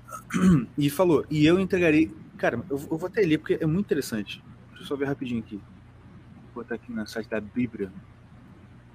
Porque fala igualzinho Jesus falou com, com, com- Pedro. Cadê? Isaías 22. 22. Aqui. E porei a chave da casa de Davi sobre seu ombro. E abrirá. Ah, mais ou menos, né? Não é exatamente igual. Abrirá e ninguém fechará. Fechará e ninguém abrirá. tem até uma ligação ali com ligar e desligar. Aham. Eu falei assim, caraca, bicho, muito maneiro, muito maneiro. E o que? Esse cara recebia as chaves e quando o rei estava ausente, ele era o porta-voz do rei, entendeu? Tipo assim, ó, o que esse cara falar é a palavra do rei, entendeu? Aham. E eu falei assim, "Puxa, bicho, caramba, cara, não. Nunca tinha ouvido falar disso, nunca tinha ouvido falar disso. Foi muito legal. É, eu tava lendo um livro esses dias sobre, sobre o simbolismo dos salmos, é, tal como seriam interpretados na época por uma pessoa egípcia, né? Então, como que aquilo ali se conecta com a cultura dos egípcios. Ó. E base- é bem foda, o cara é bem ousado no sentido de que ele pega várias artes egípcias e que são, enfim, evidentemente idólatras do caralho, e coloca os salmos correspondentes embaixo Pra mostrar Caramba. assim, cara, o que que quando o egípcio falava assim, o- quando um hebreu falava assim, ah, os portões do céu, o que ele queria dizer? E aí ele mostrava, não, os egípcios tinham aqui a montanha, e aí quando o sol subia nessa montanha é, e aparecia pra gente, ele tava é, ele estava demarcando o ponto inicial do portão, né? Um portão, portão esquerdo, e depois ele demarcava o portão direito. Porra, isso, para quem lê as minhas, as minhas newsletters, já falei sobre isso, no sentido de que os caras construíam igrejas levando em consideração esse momento de que eles chamavam de azimuth, que é quando o sol aparece entre as montanhas. Então, assim, na cabeça dos caras, um, montanha já era o Monte Sinai, já era o lugar onde você se retraía para alcançar a divindade, e também era o lugar onde o sol nascia. Né? Então, os Uhum. portões dos- do, do paraíso meio que eram assim: o portão de um lado era montanha ao leste, de outro era montanha ao oeste. E todo o céu é a extensão do paraíso, é o tanto que a gente consegue ver do paraíso, se a gente estivesse nos portões. né?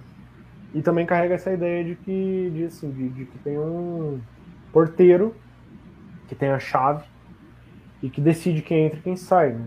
E, e também a, na Mariologia, a Virgem Maria sempre foi relacionada com os portões é, Pearly Gates, os portões cheios de pérolas, porque foi através dela que a gente alcançou a salvação. Com certeza.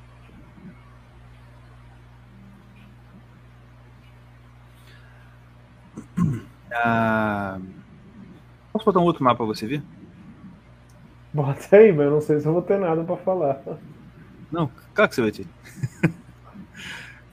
Ah, eu vou dar rapidinho aqui, só apagar o nome do sujeito.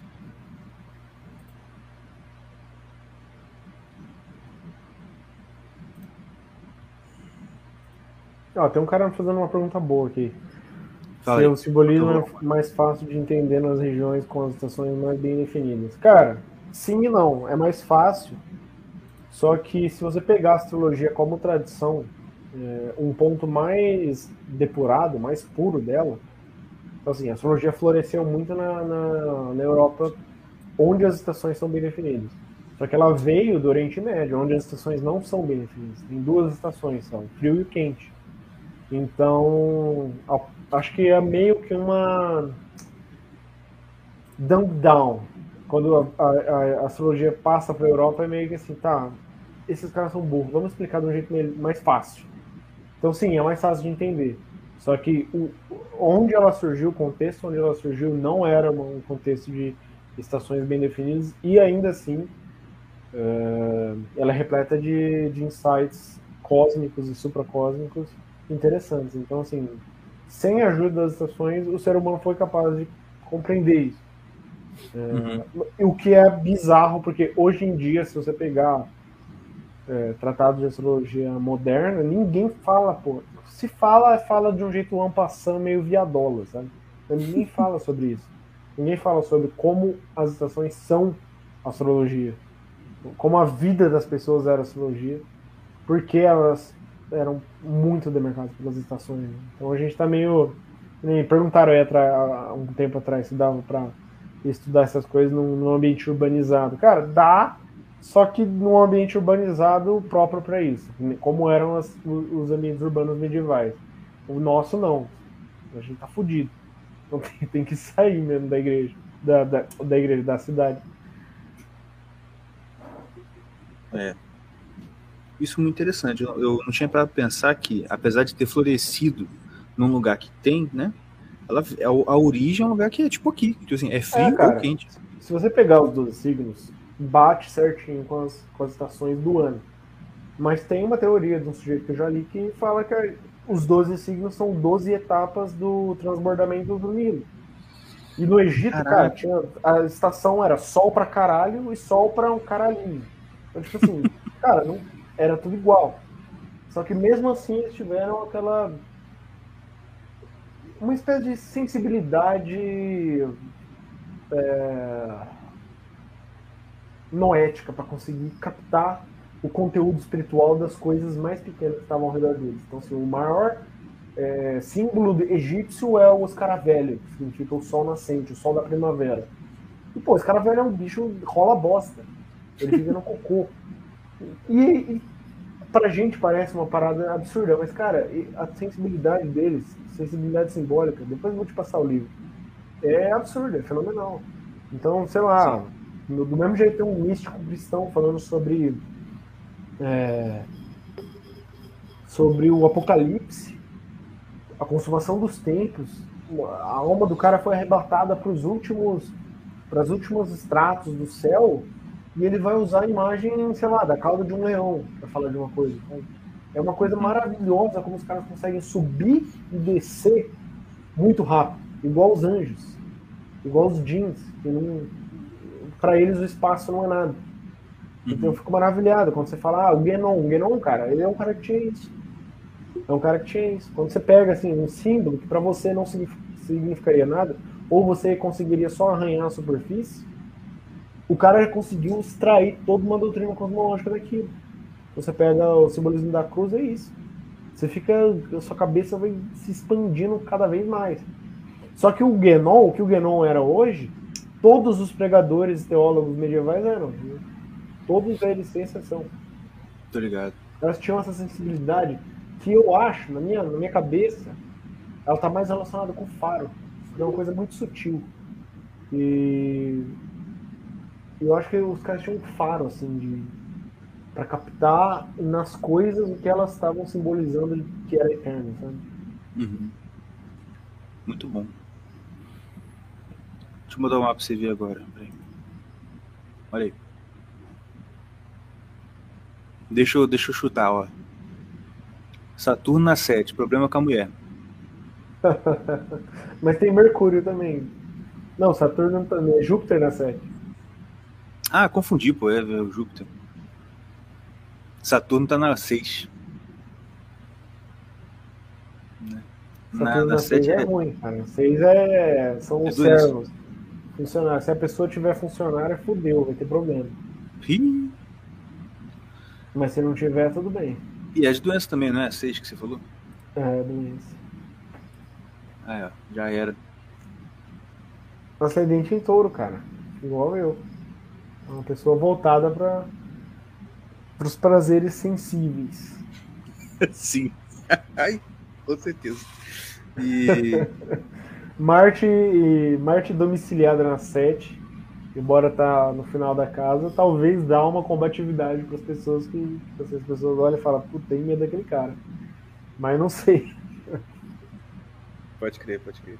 E, e o se Júpiter na 7? gente? O que, que, que, que, que o Júpiter na 7 tipo, indica? Assim? Cara, é o que eu falo, eu falo disso muito no Instagram, que eu abro uma caixinha de perguntas, todo mundo vem me falar, ah, Júpiter não sei aonde, tal, tal, tal. Tipo assim, dá pra você fazer uma indicação geral, só que ela vai ser inútil, entendeu? Você tem que olhar dentro do contexto do mapa. E, então você vai ter que ver ah, o que significa as casas que Júpiter rege. Então o Jú- o Júpiter está regendo a casa 8 e a casa 11. É, hospitais e morte e, e os amigos. E aí daí você vai construindo o, o, o que, que isso significa no mapa, né? Então, assim, agora não dá pra falar muita coisa, tem que me debruçar. Não, tudo bem, um, mas. um cara mais gênio igual o Marcos talvez conseguiria falar. Não, ele fala também que não, não tem como É falar. contextual, né? Mas assim, só uma dúvida agora, porque você falou, eu lembrei que eu tenho essa dúvida. Você falou ali, Marte está regendo 8 e 11. neste mapa ou ele sempre rege 8 e 11? Não, é, é Júpiter 8 e 11. Desculpa. é. Mas neste mapa, por quê? Porque se você pegar a casa 8, Hum. o- a cúspide dela, o lugar onde ela começa, tá em Sagitário.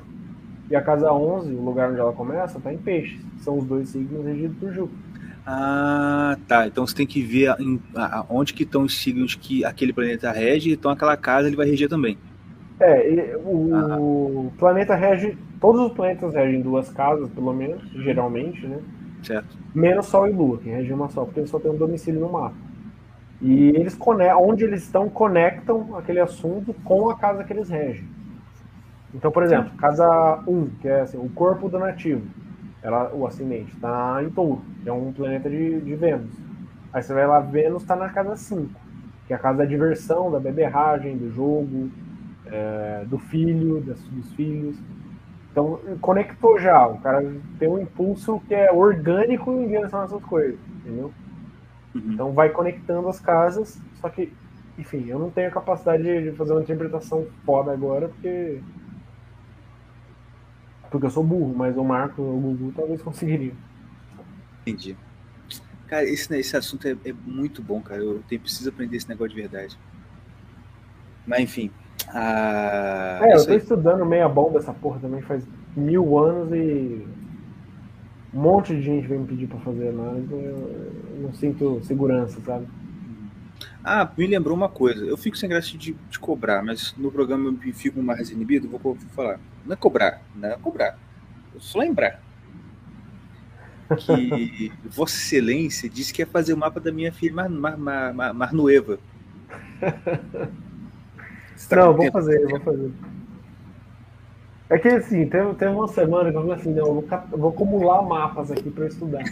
E aí eu peguei mapa de um monte de gente, até gente que eu não conheço do Twitter. Até do aí- mendigo, eu fiquei sabendo do mendigo também. É. E aí eu. Só que aí na semana seguinte, como é o normal, eu larguei mão, né? Não, entendi. Mas eu vou fazer, eu vou fazer. É que assim, eu- o que eu sou, o que eu tô treinando bastante agora é motivação primária e temperamento só. Fazer uma análise do mapa completo, assim, vai mais algum tempo de estudo. Motivação primária é aquilo que Cara, assim, na a pessoa vai buscar Gugu, fazer, vamos dizer assim, né? na vida toda. não buscar fazer, mas ela vai procurar aquilo nas experiências e nas, a- nas ações que ela faz. Sim, sim, sim, sim. sim. Então, assim. é, Por exemplo, eu tenho, eu tenho uma tendência taurina. Eu vou to- tomar um sorvete e aí eu vou gostar do doce daquilo e vou só repousar no fato de aquilo estar me dando uma, um alívio da, do sofrimento da vida. Uma pessoa, sei lá, com uma tendência de Capricórnio, vai comer e aí ela vai repousar onde? No fato de que aquilo ali é uma excelência técnica humana que algum dia ela vai atingir aquela excelência técnica em alguma outra área. Uhum. Então, assim, é, são as, se você pegar todas as ações e todas as circunstâncias da vida, a gente geralmente cava num sentido. E a motivação primária é esse sentido. É o que na, na vida vai dar pra gente esse repouso e essa sensação de que alguma coisa, alguma vocação profunda está sendo é, sanada, né? Uhum. Entendi. É, muito bom. E O, o Marcos tá para abrir o curso dele de Natal, né, cara? Putz, fiquei balançado. É, bem foda, fazer curso de cara, bem Natal. foda. Porque, se- verdade, eu, eu sinto muito mais, eu, eu- eu sinto muito mais interesse por astrologia natal do que por horário. Eu também, cara, e é uma parada é, incomum isso, eu acho, porque a horária é mais assim. Você aprende umas regrinhas, aí você aplica e aí você tem resultados práticos muito rápido. E é o primeiro degrau que todo mundo E é, passa e quando é vai estudar. mais. E é mais. é, tem mais. chama mais, né? Tipo, Sim, a sim, maioria sim. das pessoas. E, e precisa de um de menos não menos treino, mas precisa de menos sensibilidade humana no sentido Isso, de é. que você não está tentando construir, reconstruir uma personalidade na sua frente. Você está olhando uma situação que tem os peões ali e você vai- ver qual é a relação entre eles, né? Então assim, ah, Uhum. briguei com a minha namorada, a gente vai voltar? Perdi meu negócio, eu vou encontrar? Eu participei de uma entrevista de emprego. e você contratar, então é muito mais objetivo e tem menos complexidades. né? Mas eu também, desde o começo, me sinto mais atraído pela astrologia natal, porque assim, eu acho que todo astrólogo deve passar por isso. O interesse primário é estudar o seu próprio mapa, né? Ah, é. Tá convivendo com uma máquina que você não entende direito faz uns 20 e tantos anos, aí você entra numa parada que te promete desvendar os segredos, você fala, opa, Uhum. resolveu o problema. Com certeza, não, com certeza, porque né, pô, todo mundo tem interesse em, em, te- se, em se compreender. Entendeu? Meio assim, vou, vou confirmar aquelas coisas que você tem a impressão de que eu acho que é assim, mas será que ela não é? É. Enfim, né? E pelo menos eu sinto muito isso, né? Mas é isso aí. O Olha só, o João Vitor está polemizando no chat. O problema Natal é que ele é meio inútil. Que isso, rapaz? Poxa, Isso isso está, está, está, está muito agressivo. falou pouco, falou merda. falou merda. Não, depende, tipo assim, a astrologia natal é uma faca, entendeu? O cara pode decidir cortar o queijo ou não. Tem astrólogo que consegue oferecer insights bem úteis, tem alguns outros que não. O problema não é na astrologia, o problema é no astrólogo que tá praticando. Perfeito. Ah, é isso aí. Paz. Calma, João. Eu sei que a comparação com este programa é um programa de humor. Todo mundo que está aqui potencialmente pode ser zoado. Entendeu? Esse é outro cara que tá me devendo grana. Eu Vou começar Aí, a ó. cobrar ao vivo aqui. Tá vendo?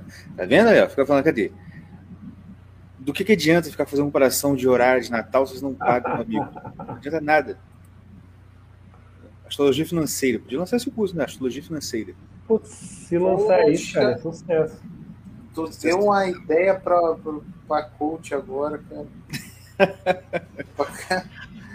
cara pegar os ensinamentos do Google pra ganhar dinheiro. Putz, Ué, você tá descrevendo o que o ídolo faz. eu queria isso. Vamos Meu falar irmão. mal dele, Gavão? Tô. Mas, cara, vou falar um negócio. Eu fico impressionado. Aquele negócio que eu escrevi na newsletter é verdade. Aquele videozinho que a pessoa mandou lá, ah, ele tá participando daquele programa lá, do Maluquinho do Bigode e do Bernardo Kister. Aí tá lá falando, e, de novo, É cara. do Bernardo Kister? O Bernardo Kister tava naquele vídeo? Não, ele não tava naquele vídeo, mas Ah, o- tá, aquele, aquele programa Conexão KGB, ele, ele participa. Ah, Ou ele é o que chefia, sei lá. Enfim. Mas. Ah, tava lá. Cara, ele mandou. Eu não sei. Eu, de novo, não vou ver o contexto, que eu não, tô, tô sem tempo. Agora. Ah, o cara aí. Ah, é, é, é, é, é, Limpo. É, falei, caraca, de novo. Meu irmão, o cara não saiu dessa ainda. Tipo assim, se, se esse é o maior problema, caraca, irmão. Porra. Procura É. outro. Tá Cara, feio. sabe qual que é a do Ítalo? Vou te falar. Vou fazer um raio-x anímico aqui. Hum. O Gugu, ele é um terreno fértil, de onde sempre estão brotando novas flores, novos vegetais. É. São os insights geniais dele. Então ele consegue alimentar uma multidão com pouco pão. Uhum. O Ítalo, não, ele é esfomeado. E ele precisa do Gugu para continuar tendo os insights dele. Ou, enfim, achar outro gimmick, que é o que os mágicos fazem quando eles fazem uma mágica, tem um gimmick, tem um truque, truque barato por trás. E ele precisa achar outro para fornecer isso para ele, cara. Ele não é capaz, a alma dele não consegue chegar ali. Então ele, precisa, ele fica revoltado. Ele deve pensar assim, tá, e o dia que o Google para dar aula? Aí Pode fudeu. Foi ser. Ah, peraí. Ah, vai falando aí que tem outro aqui que eu ignorei, mas eu não vou, vou designorar. Lucas, você se ferrou. A gente vai ficar aqui analisando o mapa até amanhã de manhã. louco, mas eu não tô analisando nada, só tô olhando e. e Ah, então a gente vai ficar aqui. Você vai ficar olhando aqui o mapa e é, até amanhã de manhã. É... Mano, mas é isso aí mesmo, cara. É... o- Essa parada que você falou do Ítalo. Porque, cara, o. Assim, eu lembro que antes de, de estourar esse negócio aí de. De que ele era imitador tal, eu não lembro quem que começou a zoar com isso, mas. Não lembro quem foi. Cara, foi Mas- ele que começou a implicar com a parada do trigo limpo. Ele se Sim. convenceu de que isso Mas- aí. Mas lembra Foi. que antes de- dessa polêmica que ele criou, a gente já zoava ele de. Sim. Ah, pô, tu, tu o Ítalo é cópia do ICLS, mas não tinha nada de polêmica e ninguém sabia. E a gente até falava, não, que bom, porque ele vai falar a parada lá pro pessoal que não vai querer assinar SLS nem nada. Né? Sim, é, a gente falava assim, cara, tá bom, pra quem não, não, não- talvez não aguente o, é, a carga de, de conteúdo do ICLS, vai pro, pro Ítalo, vai lá no Guerrilla Way, vai lá, daqui a pouco você vem pra cá que você vai estar meio que no, no, no coisa. Porque a gente falava, pô, o Ítalo realmente imita o bagulho. Isso aí, naquela época. Antes, tipo assim, do, an, 2000, e- meados de 2020. Eu já falava isso há um tempão. Não lembro quando foi, mas foi assim, bem antigamente. Bem antigamente, assim. No início do podcast. Aí, cara, eu lembro que depois que foi, foi o cúmulo que eu, que eu fiquei com raiva, foi quando ele, é, tipo, duas semanas depois que o Gugu é, botaram aquela aula do, do- de seis horas do matrimônio no, no YouTube que ele, cara, estava. Eu ainda segui ele no Instagram, aí ele estava aqui conversando e tem coisa boa. Aí eu tô esperando. Tem coisa boa aí. Eu e Fulano, não lembro quem era. Vamos lançar um curso sobre matrimônio. Ah, não, não. Sem sacanagem. Uma semana depois, uma semana e meia, mais ou menos. Por tempo dele ver a aula, anotar tudo e pronto. Sim, porque foi, Não. aquela aula. Não é Foi nem isso. Deu pra alguém ver a aula, anotar pra ele o resumo e passar pra É. ele. É verdade. Isso aí. Porque, cara, tipo, foi ridículo. Foi, foi assim. Mas foi muito ridículo. Porque a gente já tava ligado que ele, que ele imitava tudo. Imitava, imitava. Mas, cara, se foi, ele não deixou o. Nem feder, esfriar, né? Entendeu? Ele, de- ele foi fresquinho mesmo e me pegou. que isso, cara? O cara perdeu a vergonha, mano. Pô, é Foda, fogo, cara. Foda, né? Não, aí dali, dali- depois daquilo ali, a gente começou a pegar pesado. Aí começamos a zoar ele, todo episódio nosso a gente zoava ele. Zoava, zoava, zoava, zoava, zoava, zoava, até que deu uma merda caramba aí, que ele começou a falar muita merda. Não foi por causa da gente, não. Eu acho que geral começou a zoar junto. Aí foi, foi tomando forma. E, pô, ele foi e falou aquela merda de trigo limpo, falou merda do Thales, falou merda do Gugu, falou- né? Uhum. E foi. Mas, cara, eu, porque eu, fico, eu fico pensando assim, ó, de verdade, tem hora que eu paro e fico assim, ah, cara, será que eu tô errado? Tipo assim, tento reavaliar o problema. Cara, é porque o problema, o problema que ele levanta é muito mequetrefe. Tipo assim, ah, porque no trigo limpo as pessoas pararam de procurar os sacramentos. Ah, entendi, cara. Entendi. Por que, que as igrejas estão vazias? Porque o Gugu falou de trigo limpo, cara. É porque o povo é tudo vagabundo, não, não quer saber de religião, não. É porque o Google falou que trigo limpo. Entendeu? Tipo, cara, que me... esse é um, é um, é um Ah, tiozinho cara. muito mequetrefe. Muito, Todo assim, muito- mundo, todas as amizades que eu fiz pelo ICLS até hoje, os caras estão assim. Precisamos ir em mosteiros conhecer santos. É, justamente. Eu não vejo nenhum outro católico fazendo isso. Os caras estão indo tirando fotinha pra, pra Instagram só. Uhum. Justamente. É, é fogo, bicho. Tá doido. E é o que ele falou. é, e outra. Eu, antes de eu começar a ouvir a aula do, da espiritualidade do Rosário, eu vi alguém comentando e confirmei. Acho que foi o próprio Pedro que comentou, falou assim, olha, dessa, desse curso aí surgiram muitos cursos online na direita brasileira. Mano, verdade, cara. Cada, cada aula você, caraca, é aquele curso ali. Eu, aquele que outro falou isso, é aquele cara que falou isso. Tá ligado? Por quê? Porque o Gugu, ele, igual, a gente- igual a gente falou, ele não fica naquela, ah, vou falar do tema. Não, ele começa. Brum, brum, brum, alguém É. pergunta, ele vai. Cara, é uma. É um- é baú de tesouro aquele negócio. Sim, é, ele, é só ele abrir a boca, o universo, tá ligado? É tudo universo naquela cabeça, sabe? Cara, sabe isso? Procura aí o- uma foto, uma imagem do Raimundo Lúlio, um quase santo medieval. Os caras muito doutos antigamente, na Idade Média, eles representavam o sujeito abrindo a boca e saindo um pergaminho cheio de escrito. cheio de, de coisa escrita. É o Gugu, cara. O Gugu é, É, o sujeito aí. de pergaminhos debaixo da língua dele. Pô, a imagem tá pequena, não vai dar pra ver.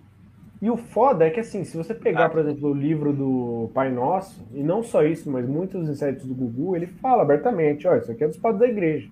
E isso que eu ia falar. É isso que eu ia falar. E, e esses filhos das putas desses católicos atuais, se, se ir lá atrás de Santo Ambrósio, o cara caga na calça.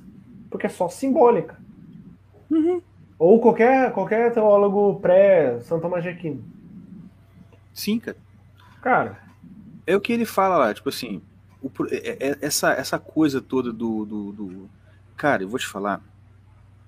Eu vi isso acontecer na minha frente. É o que ele fala lá no, no curso. Ah, o católico que fica lá, não. Não, porque eu, eu me garanto no catecismo. É, é o catecismo, é o magistério da igreja. E tipo assim, cara, legal. Olha só, catecismo, encíclica, isso, isso é papel. Isso é Hum. tinta em papel. Você não pode garantir a sua vida espiritual nisso, por mais correto Cara, que esteja. leia a vida do, do Padre Pio. Todo santo teve alguém da alta hierarquia da igreja querendo fuder com ele. Sim, sim, todo, todo O mesmo. Padre Pio odiava em Roma. Ele falava, eu não suporto ir pra Roma. Uhum. Por quê? Os caras que estão lá escrevendo essas porra desses papéis são uns endiabrados do caralho. É, o, o, o Hugo mesmo fala assim: Santo Antão foi estudar em Roma, falou assim: não, só tem viado lá, mano. Eu vou pro deserto. E foi, São virou Bento santo. também. São Bento também não Sim. gostava. É, não, Aqui, São Bento. rapidinho. São Bento. Vou perguntar uma coisa pra vocês. O Gugu, o Gugu, o Ítalo, nessa live aí, eu fui ouvir o trecho e acabei estendi um pouquinho e ouvi mais. Ele, ele citou uma. Tipo assim, usou o Padre Pio, tipo assim, como se Padre Pio fizesse é, missa em, por exemplo, um sacrilégio. É, Eu não vi isso sei. aí. Tu viu ele falando? Eu não, vi, assim, só que assim. Ah, falei, falei. Não, não, é, eu queria entender assim, porque eu não conheço, eu não sei que base tem, tem- é, é verdade o que ele falou, É. o que, que Cara, é o, mentira. o que eu li do Padre Pio é que as pessoas, o, o- assim, o alto oficialato da- do Vaticano ia lá, via a missa dele e achava ruim porque ela tinha três horas e era muito tradicional. E eles falavam, cara, não tem como você fazer uma missa de três horas, faz uma missa menor. Até o que chegou o ponto em que eles falaram, você só pode celebrar a missa sozinho e, ou para os monges aqui dentro. Você não pode celebrar a missa para o público. E durante alguns anos ele ficou assim. Isso é o que eu sei. Agora, nunca ouvi falar de sacrilégio ou de missa. O errado, entre aspas, é que os caras não queriam que ele celebrasse uma missa tradicional. Uhum. Eu acho bem Aí é difícil. isso. Não, não. Aí é essa. É outro motivo. Aí o que eu. O que, o que cara, isso aí conversa com algum é, tapado, qualquer tapado. Fala assim, cara, quer que o negócio seja de- da forma mais correta. O outro quer que seja da Mungu. Caraca, o cara fa- falou assim: não pode. O que está escrito que pode? Isso. O que está escrito que não pode? Aquilo. E você procura ir nos lugares que, no que pode. O que é correto.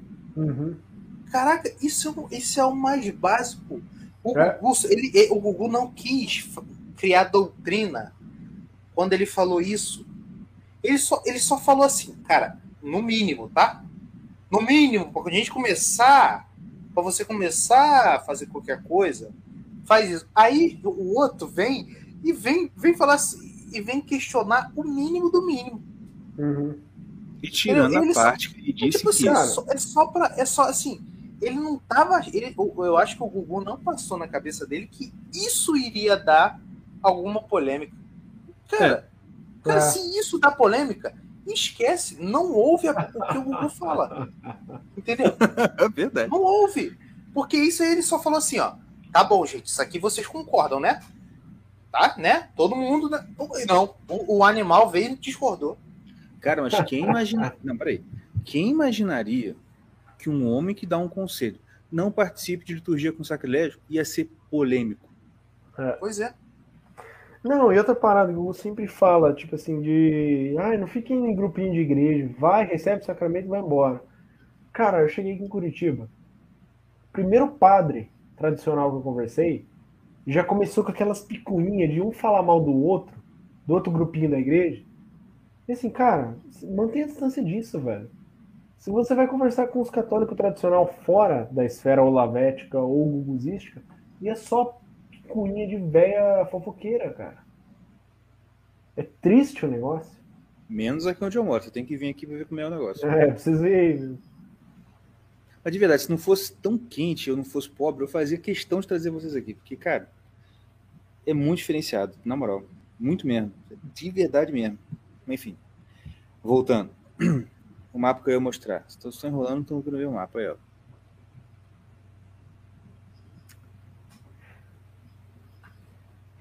Esse é o temperamento. um, o temperamento desse aí é tipo assim, é, ó, cinco testemunhos. Fogo, fogo, fogo, fogo, fogo. Não, ascendente é. A água tem água no, no ascendente, no, na casa 1. Então é água fervendo, então. Pronto. Não, mas o Sol e Leão no, no- na cúspide da 10 é foda, cara. Isso aí é leonino pra caralho mesmo. É verdade. E também tem, tem um, dois, três planetas na mesma casa também, né? Casa 9. Casa 9? É, casa 9. É, casa 9. Tem um nome pra isso, chama Stellium. Quando tem muitos planetas na, na mesma casa. Aspelium. Stellium. Não, Stellium com T. Tipo de Stellium. estrela. Ah, tá. E Júpiter tá oposto a E Saturno. Mercúrio Esse na tá- 10 também tá domiciliado, né?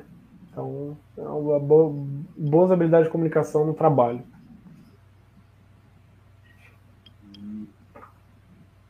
Interessante. Me Júpiter na aqui, 3, ou Saturno na 3, problema com o irmão, mas ele tá domiciliado, então atenua. é. Esse Júpiter na 3 fala do irmão querer matar ele, não? Não, é Saturno que tava. Júpiter tá na caramba, 9 também, cara. É bom, cara. Júpiter na 9. É que provavelmente esse Júpiter aí tá, acabou de sair de, um, de uma combustão ou está indo para uma combustão. Então, É porque tá perto do Sol, né? ah, E problemas de encalhamento. encalhamento. é, cara. Tá com. Bom, regenda 7 é Vênus, né? Tá ali na, na cúspide da 9 também. Então é o seguinte, É. cara, você tem que achar uma mulher na igreja. Ah, É ô, mistério, senhor. papai. Ô, senhor. Tem uma família aqui que é própria. Tá somando só duas, hein? Só, quer dizer, só uma. eu- Só tem um E branco. eu aqui procurando no Facebook. Mano. Onde é que eu tenho que ver a minha, doutor? Mostra ali. Compre meu curso que você vai ver. Boa, moleque! É isso aí. Parece propaganda. Você quer mais? Assine já o nosso programa. Clique aqui no Saiba Mais. Arrasta pra cima. O tradicional arrasta pra cima. Até hoje eu não sei que porra é essa de arrasta pra cima. É um negócio no Twitter, no, Twitter, no Instagram, Instagram. porque você, depois que você tem 10 mil, 10 mil, né? Seguidores, você tem a função de você linkar, né? Com esse movimento de arrastar pra cima e você Ah, joga um link lá. Que louco. Eu tinha esperança de um dia fazer isso, mas o Instagram tá 25 mil anos com, sei lá, 300 pessoas. Quantos que tem lá? Nem lembro.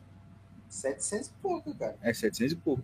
Não é mais Só falta, só falta 9.300 seguidores só. Mas o Lucas também falou que vai me arranjar um cara de marketing aí que vai bombar o nosso negócio. Boa. Nem sei quem é, mas. Tudo Pois bem. é, também não. Cara, eu vou pegar mais outra cerveja no banheiro e já volto. Ah, o cara já tá me ajudando também. No mapa tá falando que você só vai arrumar mulher se comprar o Tinder. Tinder Marcília. Cara, mas você sabe que eu vi, eu não vou conseguir mostrar agora. Não, tá Eu de tirei sacanagem que print. Cara, não dá pra duvidar não, sabe? Tá bom? Eu vi um negócio. Cara, deixa eu, deixa eu procurar aqui. Deixa eu procurar aqui. Deve ter na internet.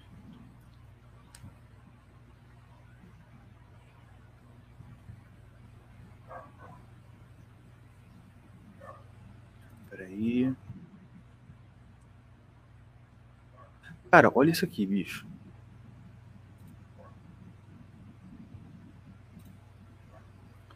Eu olhei e falei, não, cara, não, não, não. Eu entendi, eu entendi errado. Até agora eu não entendi direito, na verdade. Olha aí. Todo mês o Guerrilla Way tem um CA com o selo Mega Fofo.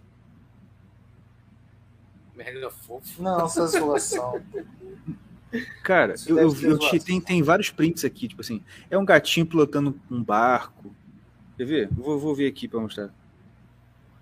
Ah, não vou procurar não, que tá com pouca bateria no meu celular. Mas sério, bicho. É um, ó, é um gatinho, tá vendo? Aham. Aí tem, aí tem um, um gatinho pilotando um barco, outro vestido de sei lá o falei, gente, aqui, aqui, ó. Ó. Ah, já sabe da novidade? Mega. Que, que, não, que que é isso? Eu tô querendo entender mesmo, cara. O que, que é isso que você tá olhando? É que um negócio que apareceu uma vez quando. muito tempo atrás eu, eu é, tirei print e esse, hoje eu tava olhando eu falei, ué, eu lembrei. Olha isso aqui, todo mês o Guerrilla Way terá um CA, cadê a ativação, com o selo Mega Fofo. Olha o selo Mega Fofo. Isso é do Guerrilla Way mesmo, cara. Viadagem. Cara, eu de verdade não entendi. Foi engraçado ele falando. Piada. Gasóleo. Gasóleo. Hein, eu queria falar só um, um negócio aqui. Fala aí. É, cara, porque a gente tá aqui com. Sa... Ali. Ih, não vou falar. O nosso amigo aqui, pô, muitíssimo importante, Excelentíssimo Salibúria. Salisbury. Cara, assim, o que, que vocês acham? Sabe um lance que eu tenho maior importância e eu acho que, assim, eu nunca vi ninguém falando sobre e eu dou muita importância pra essa parada. Hum. quando o, o Olavo é, tem aquela parada que, eu, que, que, tipo assim, só tem essa parada de citação do Olavo no ICLS pro Gugu. Vocês lembram qual é? Gugu é demais. Não, o Gugu é o cara. Eu, cara. Cara, é só isso que eu queria falar. Ítalo, o Gugu é o cara. Você entendeu? Fica quietinho, cara. O Gugu é o cara. Cara, tem uma aula. Quem falou que- isso não sou eu, não sou eu. É o teu, o teu ídolo, tá? O cara que você passou sete meses na casa dele, E- você e- usa e isso a canta- vida inteira. E como- usa isso a vida inteira, canta de galos para Deus e mundo. O Gugu, o Gugu é o cara. Entendeu? O Gugu é o cara. Pois é. E pro Sabe Olavo que falar naquela- isso pra alguém, entendeu? É porque o cara é o cara. O Gugu Sabe o que me é o lembra cara. essa, essa, essa, aí? essa guerra Gugu e, e, e, e Ítalo? Esse triângulo amoroso, Ítalo, Gugu e, e Olavo. Me lembra aquele filme, o Onze Homens e um Segredo? Ah. Eu não lembro qual foi, mas foi aquele que o,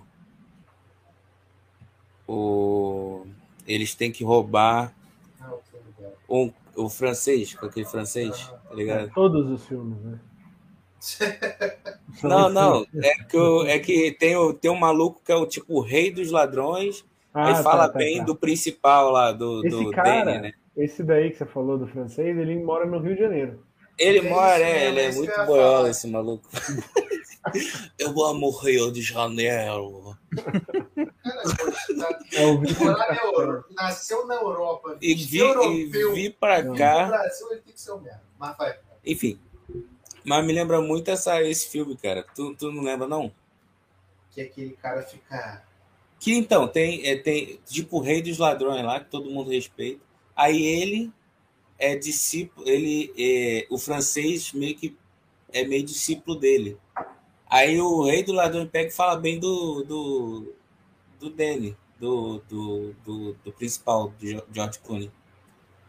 Aí o, o francês fica todo magoadinho e vai e, e tenta boicotar o, o George Clooney.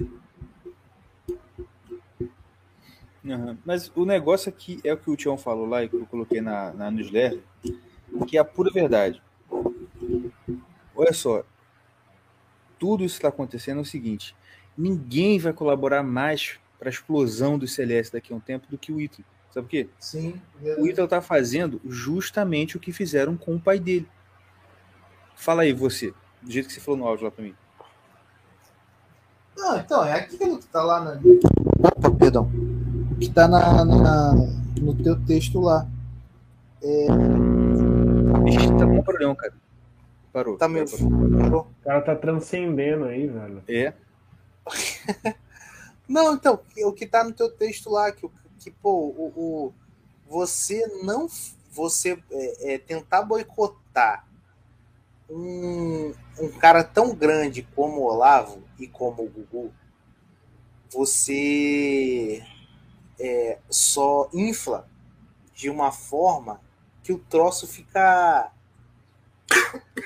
fica mais feio para quem boicotou Uhum. e, e ganha muito mais força no Sim. final. Porque o que fizeram com o Olavo foi é, boicote, boicote não se fala no Olavo, não se toca no nome de Olavo, Olavo não existe, o Olavo é maluco, o Olavo é conspiracionista, papapá. O que, que acontece? O cara simplesmente sozinho transformou tudo. Regaçou com todos os intelectuais brasileiros e botou ele abaixo de, de cachorro. E, pô, no final, viram que ele sempre tinha razão.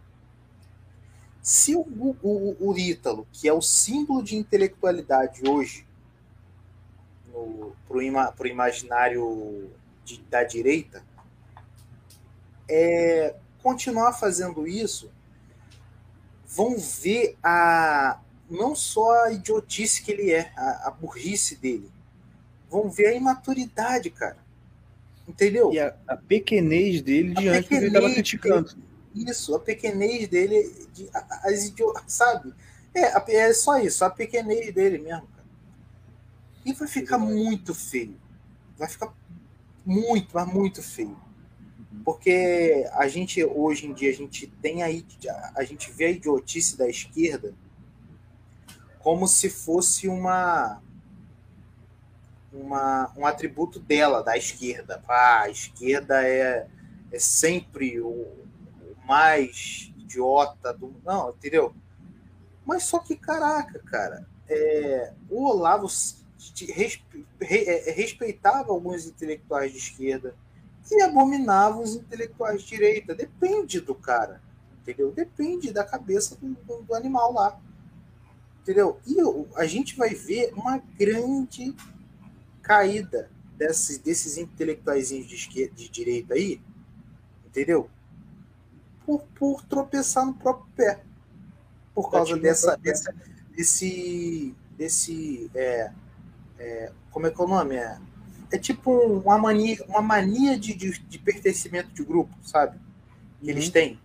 Essa, não, corpora- criar um corporativismo. isso, isso. Criar um, um grupinho aqui, não, deixa entrar aí, esse aí não. Ah, não, não. Opa, esse aí não. Ah, esse aí. Entendeu?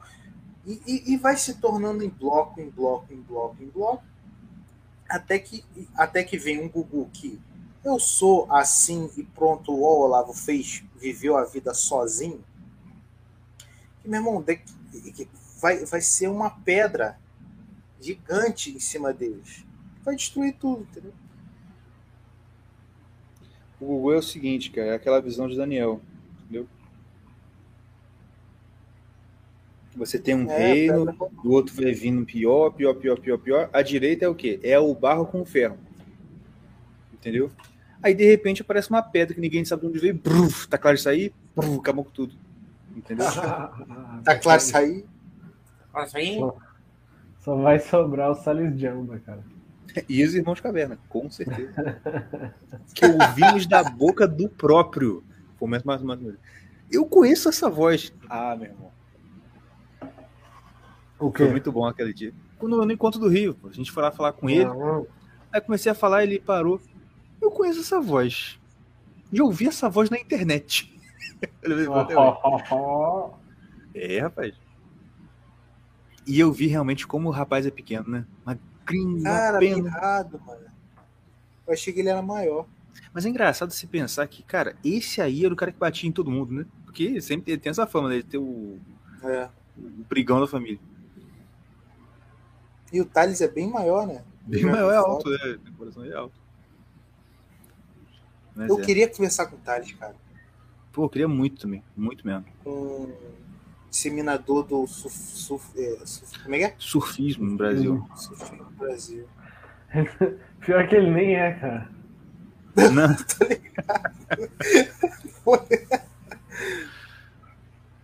ai, ai. Mas é isso Quando aí, gente. eu queria casa, eu vou, muito. eu, eu vou ligar pro Sr. Caverna e ele bota você no telefone. Ih, é mesmo? Ele, ele é de boa assim mesmo? Sei lá, não ele? Ah, pô, pensei que Você tá acreditando no Salisbury, rapaz? Ó, Pô, Salisbury é o cara, seguinte, eu- você tem que entender que 90% do que ele fala, entendeu? É Eu tô- eu as tô- viagens dele no Salisverso. Eu tô pagando de, de, de bobão, mano. A próxima tu, tu aguenta. Mas, cara, vou, eu vou, vou, vou ter que encerrar aqui pra. Peraí, poder- peraí, peraí, peraí. Rapidinho. Von Piper Oficial. Acessa lá. Melhores board shorts que tem. Melhores shorts pra você presentear teu amigo e tua esposa. Porque também tem short feminino. Você coloca Irmãos Caverna no cupom que você ganha 15% de desconto. Valeu? Von Piper. E ó, só pra avisar, eu já conversei com eles, eles já falaram que se vocês arrumar uma. Ah, Ô, cara, fica quieto, cala a boca. Vamos deixar isso aí pra. Tá ligado? Ué, Não Entendi. pode Vai, falar ao vivo, né? vai, não, Pô, ter que falar de, no, no- Já no cansamos privado. de falar isso. Tá doido? O nego vai.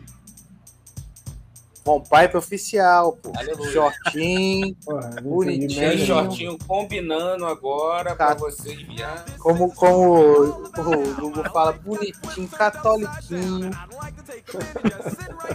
não, os shorts deles não são Não catoliquinhos, são não. católiquinhos, não. É Mas são shorts bons. Mas são bons. Não, são bons pra caramba, é sério. Muito bom. Pô, eu queria, cara, eu queria, queria que eles voltassem a fazer blusa, cara. Queria muito. Pois é, Pô, eu é muito tenho. Eu vou guardar essas camisas aí pra sempre, meu filho. Não, eles vão voltar, a gente vai conversar. É isso aí, minha gente. Então, Valeu, Sade, gente. falar mais uma coisa aí, palavras finais? Não, nada. Só se eu lançar algum infoproduto, comprem. Boa! E manda o link de afiliado pra gente. É isso aí, gente. Um abraço, então. Até semana que vem. Fique com Deus e até a próxima.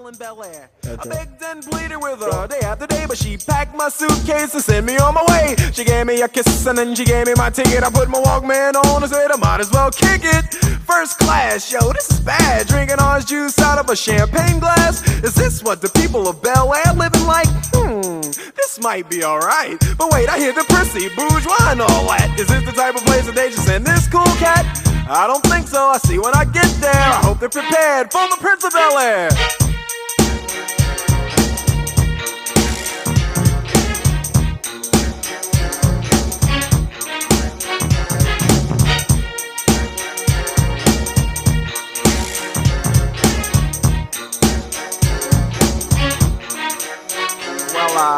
The plane landed, and when I came out, there was a dude look like a cop standing there with my name out. I ain't trying to get arrested yet, I just got here. I sprang with the quickness like lightning disappeared.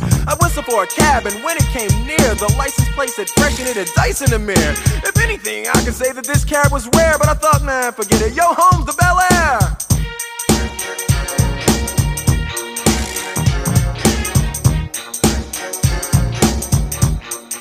I pulled up to the house about seven or eight, and I yelled to the cabbie, "Yo, home, smell you later." Looked at my kingdom, I was finally there to sit on my throne as the Prince of Bel Air.